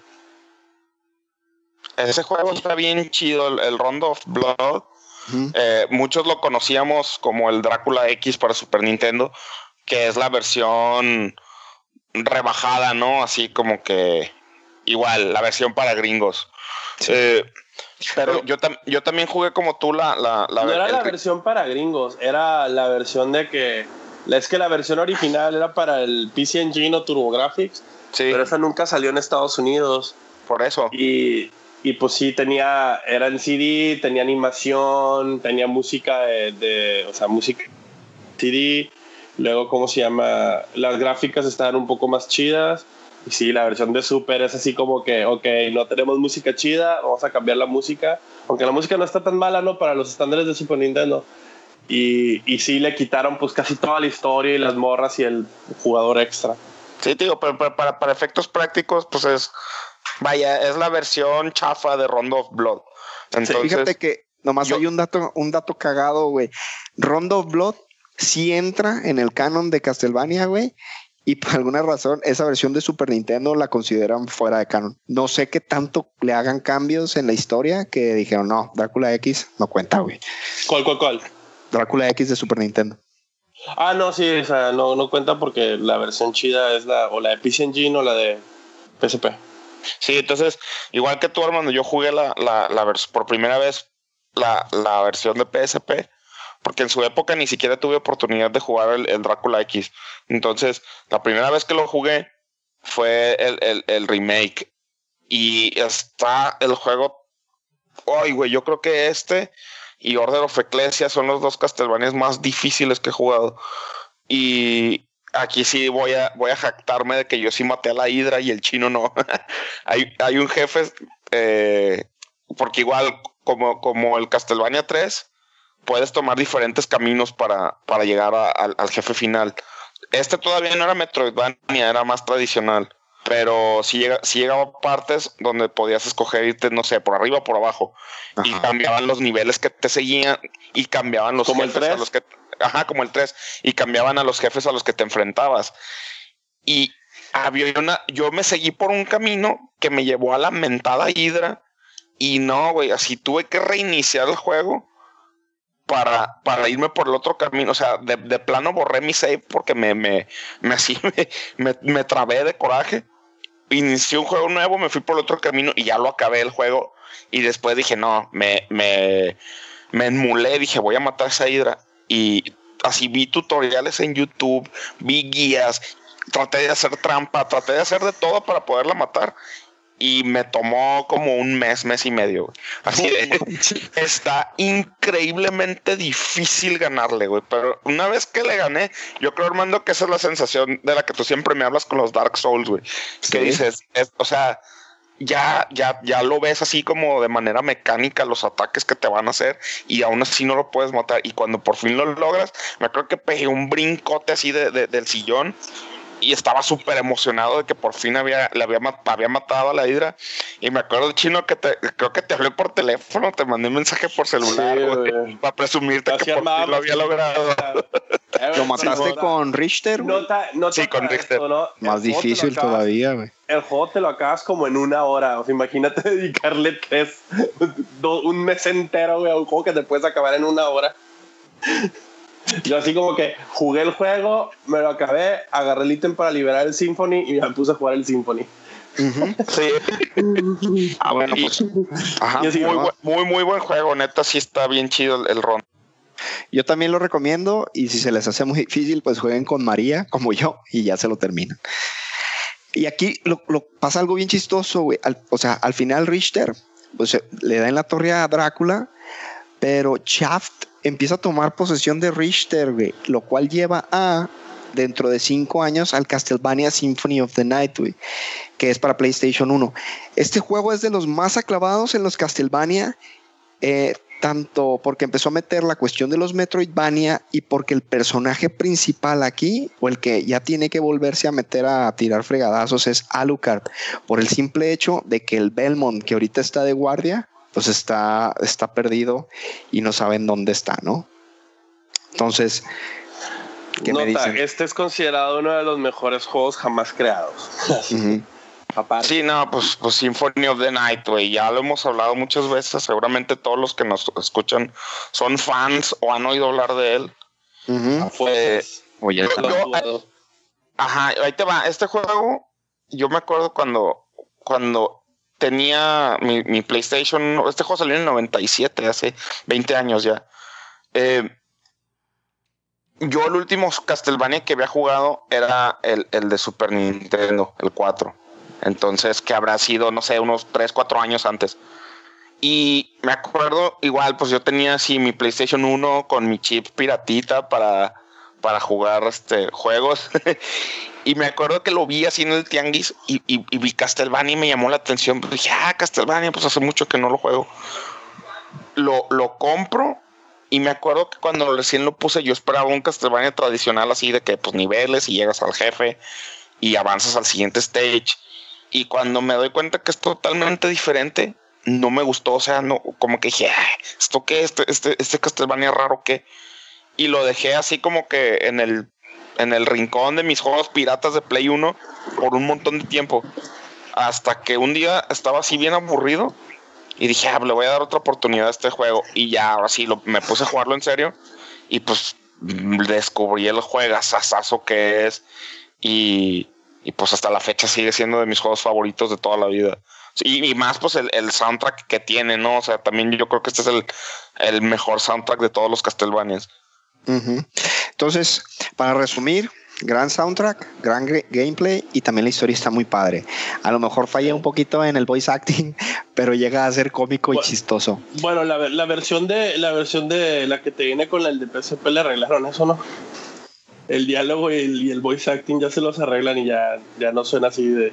De nuevo, estamos hablando de los noventas cuando el voice acting y las traducciones del juego eran espantosas. Yo nomás Ok. quiero aportar algo rápido de, que yo descubrí hasta que estoy investigando este tema y que todos se burlaron de mí porque no sabía. Alucard es Drácula al revés. Carry on. Ok, aquí pasa algo bien Pa, para, chistoso. güey. para, pa, pa, pa. Al final del Symphony of the Night, los Belmont desaparecen, güey, y dan pie, más o menos por los 18XX, es- no, se especifica aquí bien la fecha, güey, a la Order of Ecclesia, que es para el 10, güey.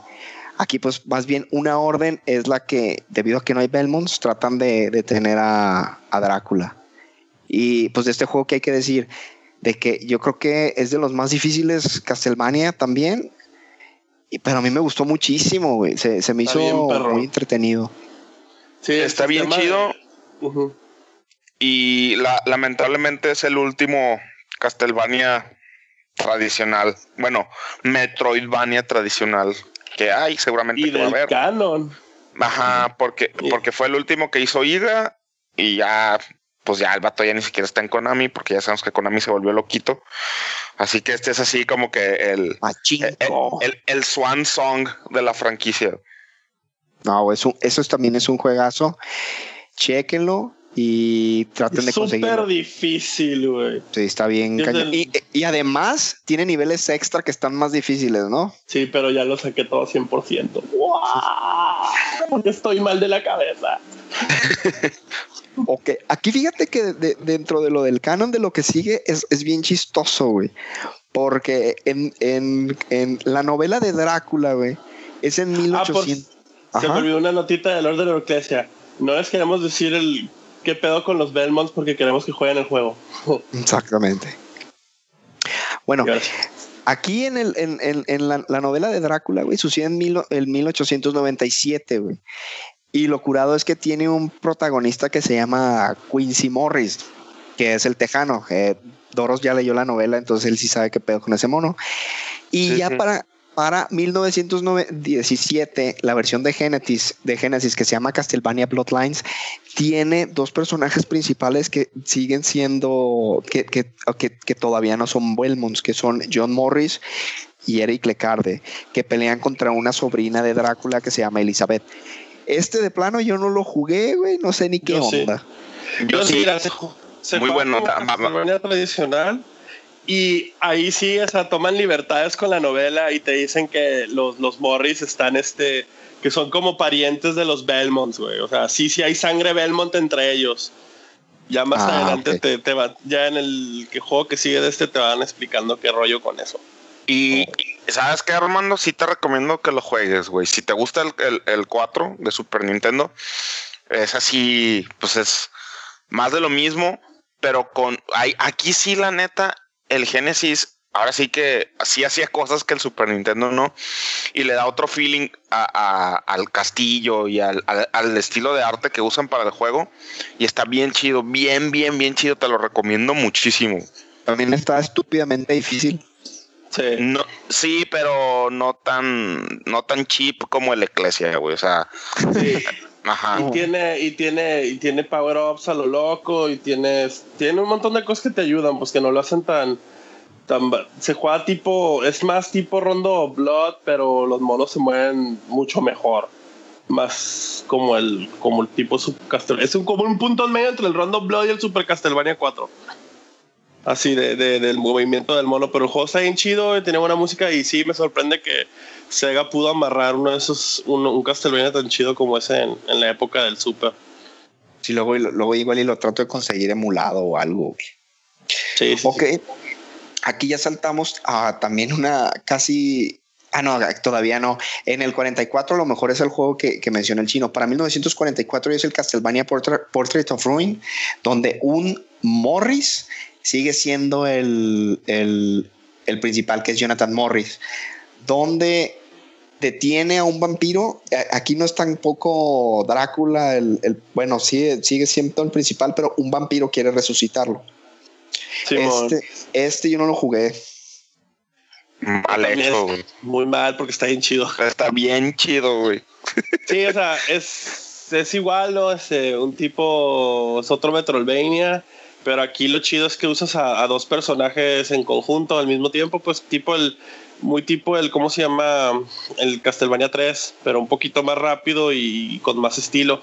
O sea, tenías a, a, a Jonathan, que era el, el típico Belmont, o sea, que se puede equipar látigos, pero al mismo tiempo también podía usar otro tipo de armas. o sea, no, no solo usaba la- el, el- el látigo, pues tenía espadas, hachas, o sea, como, como si fuera Alucard.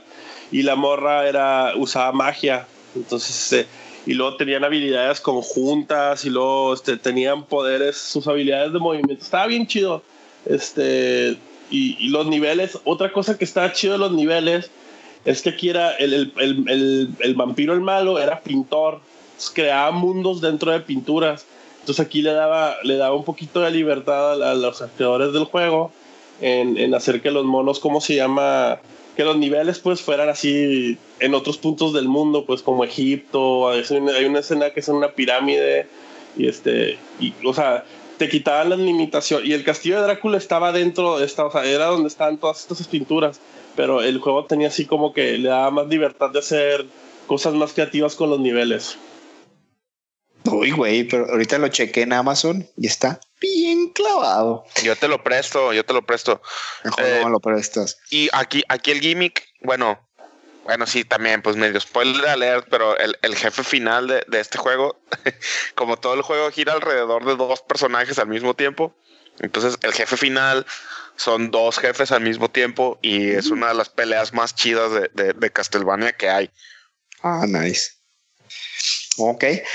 Bueno, vamos saltando a lo siguiente, güey. En el 99 no hay juego, güey. Pero regresa Drácula y es derrotado por Julius Belmont, güey, que cierra a Drácula en un eclipse solar. Y eso da pie a la saga de los Zorro, que, que en el año 2035, eh, pa- para el, eh, cronológicamente, sale el Area of Sorrow para el Game Boy Advance, güey. Eh, aquí el principal es Soma Cruz y en lo personal, yo creo que después del, del Symphony of the Night, yo creo que este es mi Castlevania favorito, güey. Esta versión, la historia, güey, el personaje principal, la dirección de arte, en, sí, el, cómo armaron otra vez toda, cómo prácticamente es un reset, se me hizo muy original, güey. Sí, la neta, este, yo también lo jugué y sí es, a ver, bueno, a veces la pienso si este o su secuela, este, directa, este, es el, es el juego que digo yo, o sea, está el, obviamente está el Symphony como el número uno y el que le sigue está entre esos dos, porque sí, o sea, eh, el tipo de personaje, el sistema de juego, el hecho de que está en el futuro, la historia, o sea, todo, todo, era una combinación de cosas que estaba bien chido. Y, digo, fuera de, del, de creo que como usas a Shanoa, este, que básicamente es derivado de la, de la habilidad de, del principal de Soma Cruz, que tenía la habilidad de controlar este, a las bestias y a usar sus habilidades dependiendo, dependiendo las veces que matabas.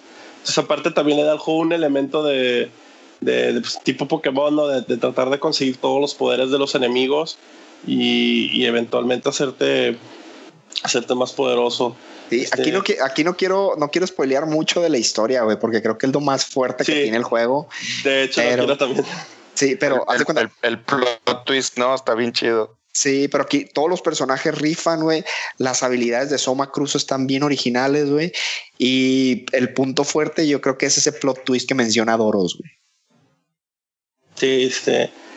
Yo creo que sí vale mucho la pena jugarlo, ese, aunque sea un lado este, el Area of Sorrow y, tanto como su secuela, este, el Dawn of Sorrow.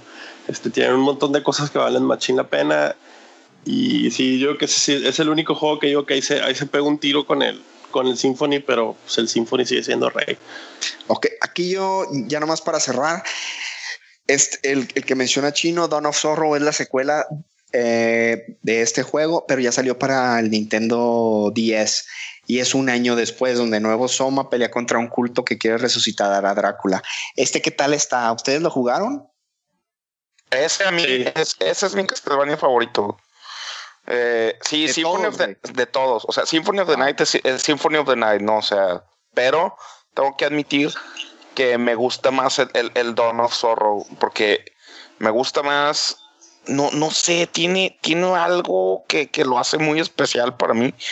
Y la música, eh, el, el, el, eh, he hablado mucho de los soundtracks de los Castlevania, pero particularmente la música del Dawn of Sorrow, güey, es, es como, como de rock, no, no tan, no tan de, de, de, vampiros, así con tecladitos y la típica música que esperarías en una película de Drácula, güey.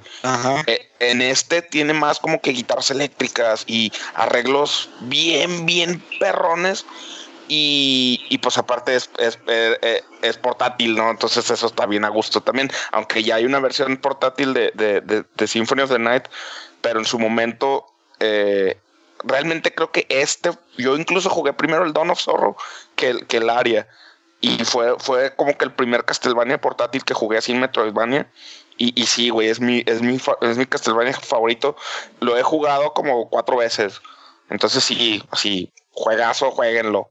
Si no, si no van a jugar ningún Castlevania en su vida, jueguen este. Bueno, pues aquí es donde hasta ahorita, güey, y yo creo que ya no va a haber muchas modificaciones a como se ve Konami. Este es como el canon oficial, los juegos oficiales dentro de Castlevania, güey. Hay otros que no mencionamos como Lords of Shadows, los juegos de 64, güey, Circle of the Moon, que lo sacaron, no forman parte del canon, son como ovas, pues ahí, sabrán por qué, ¿no? No los pudieron acomodar, yo creo. Pero, ¿quieren añadir algo antes de cerrar la sección o ya nos vamos a ver nuestros superpoderes? Sí, pues yo como... Tú, primero, Chino. O sea, sí, así como lo que les acabo de decir ahorita de la lista que... De los juegos que acabamos de pasar, dedíquense a eso. Los demás juegos así, los juegos que no mencionamos previos al, cambio, al cambio del canon del juego, la verdad, no hay, no valen mucho la pena, o sea, no, no se pierden de nada. Este, si acaso. A lo mejor Lords of Shadow el primero, güey, sí está curadillo. Sí, y aún así el, el, cambio de la, el cambio de la historia a mí sí me amargó, o sea, se me hizo medio, ay, güey, ¿por qué hicieron eso? Este, estaba chido que, ¿por qué combinar dos personajes? No, no pues era, eh, velo como un OVA, güey. Sí, era básicamente un OVA, hicieron lo que quisieron y así combinaron todos los personajes. Hasta en la secuela, lo que, lo, lo que después supe que, que Trevor. No, no me lo sabes porque lo quiero jugar, güey. ¡Ah! No, maldita sea, chino. Ni pedo, güey. No, no es como que. Mm, super no es nada que no sabes en los primeros dos segundos del juego, güey. Ok. No es, no es un plot twist como el que, que- como que el que guardamos. Ese, ese- ese juego, esa madre sí es súper obvia. Este, pero, ¿cómo se llama? No es un, no es un plot twist como el que nos guardamos del, del Area of Sorrow. O como saber que Alucard es Drácula al revés. Exacto. ¡Regrésate a tu cueva! ¿Ibas a comentar algo, Doros? Sí, yo nomás comentar que, que a mí se, se me hace una lástima que Konami se haya ido por otro lado y que nunca hicieron un, un Castlevania con Julius Belmont, güey, porque ese personaje me gusta mucho. Y hubiera estado chido un Castlevania así como en los, pues que como en mediados de los 90 más o menos, ¿no? No era en el 99. Ah, en el 99. Este, siempre me quedé con ganas de, de que hubieran hecho un, un, un Castlevania con él, con él como personaje principal, pero bueno, ni modo. Y relacionado con, con la trilogía de Lords of Shadow, yo sí difiero mucho de, del chino. A mí sí me gustó.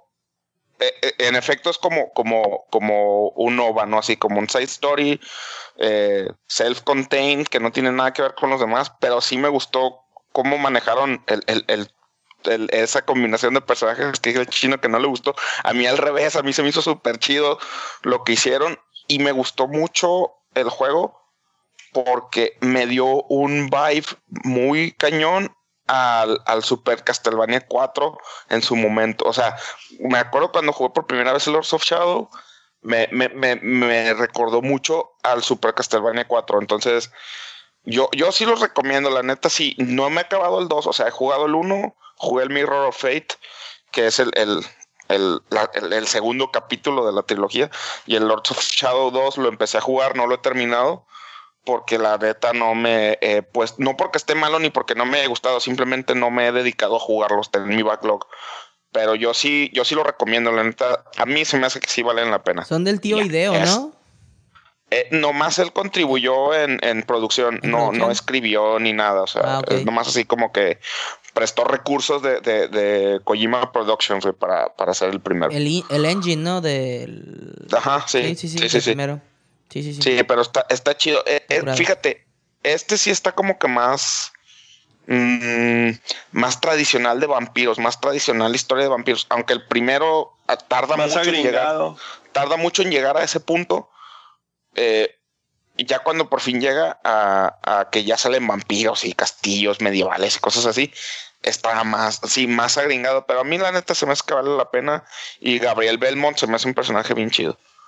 Pero bueno, ya, es- eso eran, esos eran my two cents. Es que digo que También- le pasó lo mismo de como todo, como, como todo Castlevania 3D, le quiere copiar otro juego y, y la, y la caga. O sea, como los de Play 2 querían ser un poco como los Devil May Cry y, y no les salió. Y los de Play 3 quisieron ser God of War. Ok. Pero sí, el juego, el juego así en, en lo que es el cast y, y el setting y todo sí está chido. Pero a mí nunca, no sé, me amargó el hecho de que ya no era, no era, que se olvidaron de la historia anterior que estaba mucho más interesante. Ok. Bueno, pues con esto yo creo que ya podemos cerrar esta sección para irnos a platicar de nuestros poderes especiales que más nos gustan. Bueno amigos, vamos a empezar la última sección. Eh, aquí vamos a estar platicando de los poderes que más nos gustan dentro de los videojuegos. Aquí fue muy abierto, o sea, puede ser poder, puede ser un gadget, puede ser equipo, lo que sea. Vamos a manejar la, la dinámica que hizo Re en el podcast pasado, me gustó mucho. Pa- únicamente vamos a mencionar cada uno dos y si alguien nos la gana, ya no se vale repetir, ¿ok? Entonces, a ver, Re, Ok, como mi número uno voy a elegir, no sé si voy a hacer trampa, pero voy a elegir el traje completo de Samus. Es decir, el traje que incluye el blaster, El Zero el- la armadura. ¿quieres todo? no, el Zero no. No, no, no. El Varia. goloso. La armadura, Está la armadura. Válido. La armadura completa, el, el, el blaster, el helmet, las botas y pues obviamente el, el- el traje completo. Para hacerte No, pues, bolita. Todo. Hacerte bolita, el screw attack, que, sa- que sueltas bombitas, las megabombas obviamente, los misiles, super misiles, el ice beam, el check Eh, pero la, la bomba es un super, es un adquirido poder. Pero ya lo quieres el max tope chingón ya sí todo. contra lava y todo. Es que realmente realmente el traje, el traje completo es el, el que siempre trae, solamente que por cuestiones de cada juego se deshabilita uno. Mm, échenle coco. Está hecho por Eh, Acme. eh, ¿En cuál lo manejan bien original, güey? Donde le van liberando conforme la necesidad lo va teniendo o algo así de... ¿No es en el Prime? Sí. En Eso se me hizo bien perro. Lo que pasa es que empiezas el juego eh, over, pero por una explosión que descomponer, entonces tienes que irlo reliberando, pero ya lo tenías. Y lo que hacen en el ODRM es que tiene, ahí tienes que pedir permiso. Por favor, desbloqueame la habilidad para utilizar X. Pero ya lo tiene. Eso es lo que Todo condicional. Ajá. Ya sé, güey. A ver, ¿y tú, Chinito? A ver, danos nuestro, tu primer power up. Mi primer power up es la habilidad de cierto robotcito azul que tiene de copiar los poderes de todos sus enemigos. Yo lo tengo aquí como Copycat Assimilation de Mega Man, güey. Le puse un nombre bien rimbombante a la vez.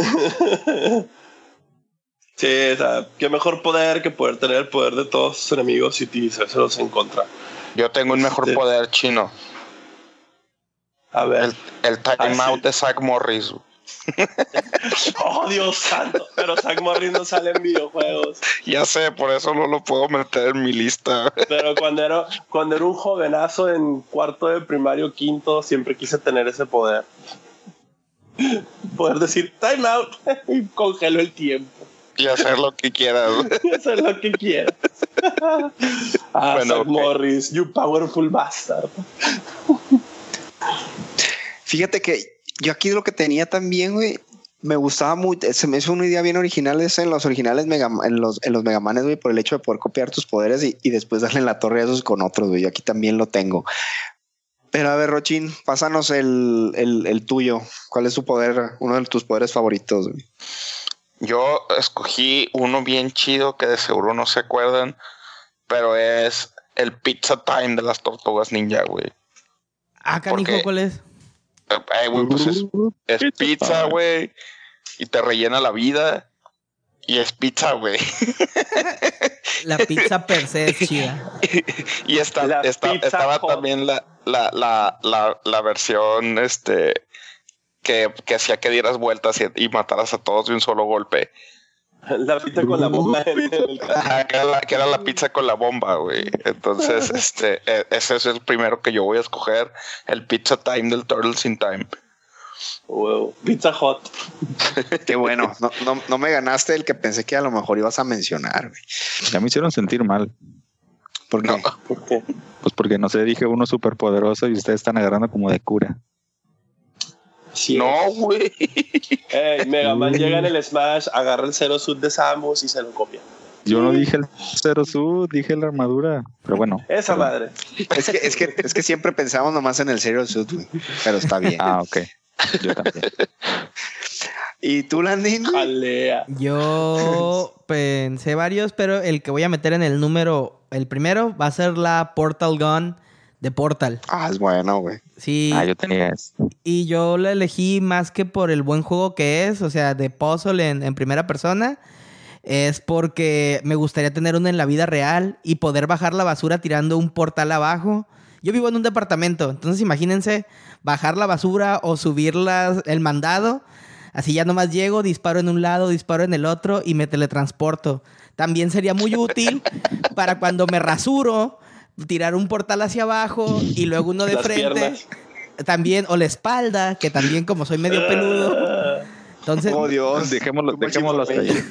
yo, sí, yo le veo muchos... Lo peor del caso es que en su boda me tocó ver eso, güey. Pero sí, o sea, como que todo eso en la vida práctica yo creo que, que GLaDOS sabía que se podía usar. Eso, rasurarte bien las piernas, rasurarte la espalda, da- enjabonarte bien, eh, eh, eh, enjabonarte bien la espalda, todo eso. güey, pero estaría bien pinche creepy el tú poner unos portales para meter tu mano y que la mano salga del otro la- A lado. huevo. Yo, yo así, yo así me ahorraría ir al peluquero. Porque ya me pudiera delinear bien la parte de atrás sin necesidad de verme así con un espejo. Entonces, pues, estaría bien chido, yo, yo creo. Es más, así de práctico, de, no sé, el puro bajar la basura, Armando. Que agarras, tiras y, yo tengo que bajar cuatro pisos con la basura apestosa y así chorreando. Entonces, que vas caminando y va chorreando la, el agüita de gacha de la, de la basura, es bien gacho. Entonces, yo, yo quiero una Portal Gun. No, estaría perrísima. Ok. Mi número uno, la verdad es. Eh, yo, yo lo escogí porque a mí siempre me ha gustado mucho eso y es. Curado que no dijo robar un banco con la Portal Gun ahorita que estoy pensando, perdón. No, pero pues. tendrías que disparar adentro de la bóveda, güey. Está difícil. Iri- Irisa Portal Gun. Ujú. Perdón, pues mi número uno, güey, yo es algo que siempre dis- he disfrutado muchísimo de todos los Final y lo quiero ver de hecho en esta iteración del, del Final Fantasy XV, es la Summoning Magic, güey. Desde el Final Fantasy VII, güey, a mí siempre me ha gustado muchísimo. Igual, eh, eh, ya es una hueva dentro de los juegos el andar haciendo el summoning y el summoning y el summoning, pero por lo menos ver qué, qué nueva animación le pusieron a Ifrit, qué nueva animación le pusieron a, a Chiva en todo esto y ya, ya me spoileé de cómo se ve Ramu en, en el Final 15, pero ya quiero ver qué nu- nueva, qué nueva manera lógica o, o así fregona le pusieron aquí en el, en el 15, ¿no? Ahí te va, vato. En, en, en una sola frase, te vas a cagar cuando los veas, güey. Usa pañales, por Para favor. adentro. Pues he visto Ramu, güey, ya vi que es así de wow. Es que sabes que eso que mencionaste es muy cierto. Ya se hizo como que de flojera estar así como que haciendo summon como, como la manera fácil de ganar la pelea, ¿no? Mm. En, en, en Final 15 lo manejan de una manera orgánica dentro del mundo del juego. Y cuando te sale un summon en el 15, güey, es bien significativo. Y, ay, güey, no, te, te vas a cagar, güey. Pues sí, solo a ver al ramo, güey, que estás así, de repente dices, ¿qué está pasando? Pero bueno, ya veré los demás, güey. Ya vi que por lo menos son seis. A ver qué tal. A ver, Re, pues ya le damos otra vuelta. ¿Cuál es tu segunda opción? Vale, entonces mi segundo ítem, que sí es un ítem, voy a elegir el Ocarina of Time. Y lo elegí porque, bueno, pues tiene muchas, muchas funciones, muchas utilidades. Te puedes hacer teleport, puedes mandar traer la lluvia para estos calores de Guadalajara, puedes cambiar el día por la noche y viceversa, puedes llamar a tu caballo Epona, etcétera. Entonces, Eso, chingón. me sería muy útil una Ocarina of Time. Sin olvidar que puedes sacar esas bellas melodías que nos enseñó Zelda. Estaría, estaría perro. Guy. Super guy. A ver, Rochi, ¿cuál es tu siguiente? ¿Qué no yo sé? Mira, Oh, sí, te salté chino. ah, ok, chinito. Ay, solo por eso te voy a tirar uno de mis superpoderes en la cara. A ver. El hermoso, poderoso, siempre confiable, siempre copiado por miles de personas. El Abuget. El, How are you doing? How are you doing? El poderoso Duque. Juan, ¿quién me puede decir de aquí que no en algún punto ha hecho la, la- la- el movimiento del Abuget? La cata ¿Quién nunca lo ha hecho? La cata. Pues sí, claro, güey. En algún es- momento lo han hecho como en algún momento trataban de convertirse en Super Saiyajin, nomás a ver si se podía. Yo tengo que confesar que cuando empezaban los albores del internet, buscaba tutoriales de cómo hacer a buggets. Y, y decía que te concentraras y eso. Y los vatos eh, empezaban a usar Ast- After Effects de Adobe y yo pensé que eran reales. Pero tenía como 10 años. Entonces, no me siento tan Eh, avergonzado. Eh, Eso es totalmente no sorpresivo viniendo de ti, vato. Pero no haya buget más fuerte que el de, que el de Mega Man, güey. Ah, sí. así es. Va muy Sí, bien. se acababa con todos, cabrón. De un golpe. Ya ves, lo co- se lo copiaba y todavía lo hacía más chido. Estaba todo de una buget. Pero ese es El, Muy bien. el- el- la fire- lamentada Fireball que todo mono de juego de peleas ha tenido. Ok, ¿y tú, Rochin? Ahora sí. Mira, fíjense, en todo este tiempo que llevamos con el podcast, ¿cuán- ¿cuántos meses llevamos ya? Como seis. octubre, ¿no? Noviembre, diciembre, enero, febrero, marzo, abril, mayo, junio, casi ocho meses. En estos ocho meses, contrario a lo que el chino pensaba desde el principio, nunca he mencionado al Final Fantasy VII ni a Cloud como algo dentro de mis listas. Pues hoy por fin lo voy a romper esa racha que llevaba. Holy cow. Escogí el Omnislash, güey. Ah, El Super Broken Limit Break con el que matas a Sephiroth, güey. Y luego que todavía en la, en la, en la película de Advent Children lo hicieron todavía más exagerado. Se llama Omnislash versión 5, ¿no? Sí, ¿Cómo una, una, una jalada así, güey. Con Pero su. sí. con- Perdón. Por fin, por fin menciono a, a Cloud, muy a pesar del chinito. De seguro está así retorciéndose. No. Pero sí, el Omnislash de, de Cloud, güey. Es el, es el Omnislash con su pinche espada, esa navaja suiza exageradísima que trae ahí, cabrón. Simón. La materia Blade. Sí. De hecho, de to- toda esa película está bien pirata la trama. Lo bueno son los pleitos, definitivamente. Sí, la versión de Blu-ray no tiene madre. Yo, yo no tenía el Omnislash en sí, güey, pero sí puse aquí los, los Limit Breaks Limit Breaks. como poder especial. Sí, también. Sí, yo, yo también iba a escoger los, los, los limits en general. Porque aparte, aparte salen en varios, en varias. El de es Juegos, chido que bueno, no. Pero, pero sí, hoy sí ya dije ya, tengo que, en algún momento tenía que escoger algo de Cloud, entonces se me hizo el momento ideal escoger su, su Limit Break 4. Ya, ya, ya estabas como, ya estabas como vegano queriendo decirle a todos que es vegano. Solo que, contrario a los veganos, me tardé ocho meses y no cinco minutos. tanto. A ver, Landín, tu Yo- segunda opción. Yo tengo así como mi poder especial, porque como quedamos que era un ítem o algo así, este, pues era... A lo mejor me lo pueden discutir y tengo opciones para cambiarlo, pero yo puse como ítem o power up a Yoshi, porque empezó como un power up, como un ítem. No, sí, totalmente válido. Ajá, entonces Yoshi yo... Este lo- vato es una criatura viva, ¿cómo te Es- atreves? exactamente. Pero por, por eso pensé, dije, ¿qué haría, qué quisiera yo de los videojuegos para mi vida real? Yo quiero un Yoshi, porque primero la gasolina ya está bien pinche cara. Entonces me podría ahorrar bastante montando a lomo de Yoshi.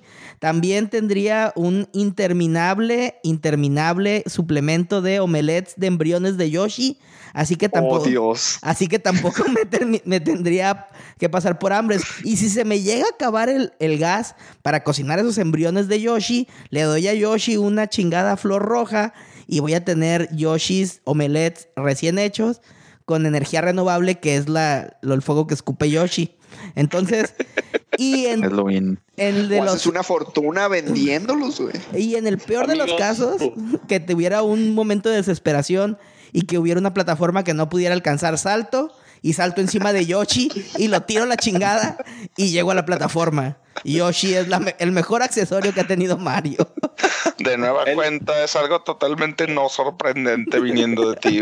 En este momento les digo a nuestros escuchas, no hagan foco, no hagan pegamento. Dejen las drogas. No fumen manzanas. Cocaine y Sangela. Díganme que nunca han querido ahorrar en gasolina con un Yoshi. Ah, pues yo quería el Oye, de yo estaba esperando que dijeras la Pokébola, Landín. paso. ¿Eh? Yo estaba esperando que dijeras la Master Pokéball. ¿Por qué? No sé, nunca fui fan de sé. Pokémon. Ah, Yo- no. Aguardarte ahí, cabrón. No, vayan a la chingada. supongo, supongo que Yoshi estaría bien. ¿Eh?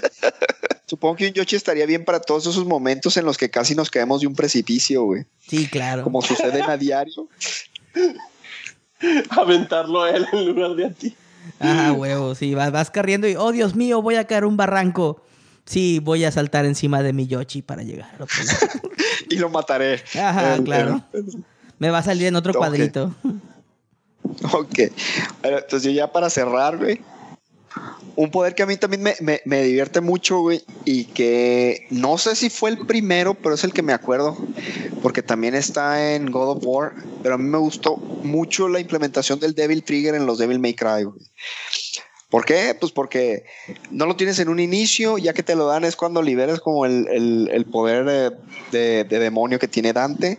Y este tipo de, bueno, esta mecánica pues se ha copiado también en, en, God of War y en algunos otros poderes donde básicamente guardas poder para después liberarlo y eres más fuerte y le partes el queso a todos. Pero del que yo me acuerdo que el primero que salió fue en Devil May Cry y pues esta mecánica pues me gusta muchísimo. Ok, pues esos son los nuestra lista final de nuestro de, de, los poderes que más nos gustan en los videojuegos.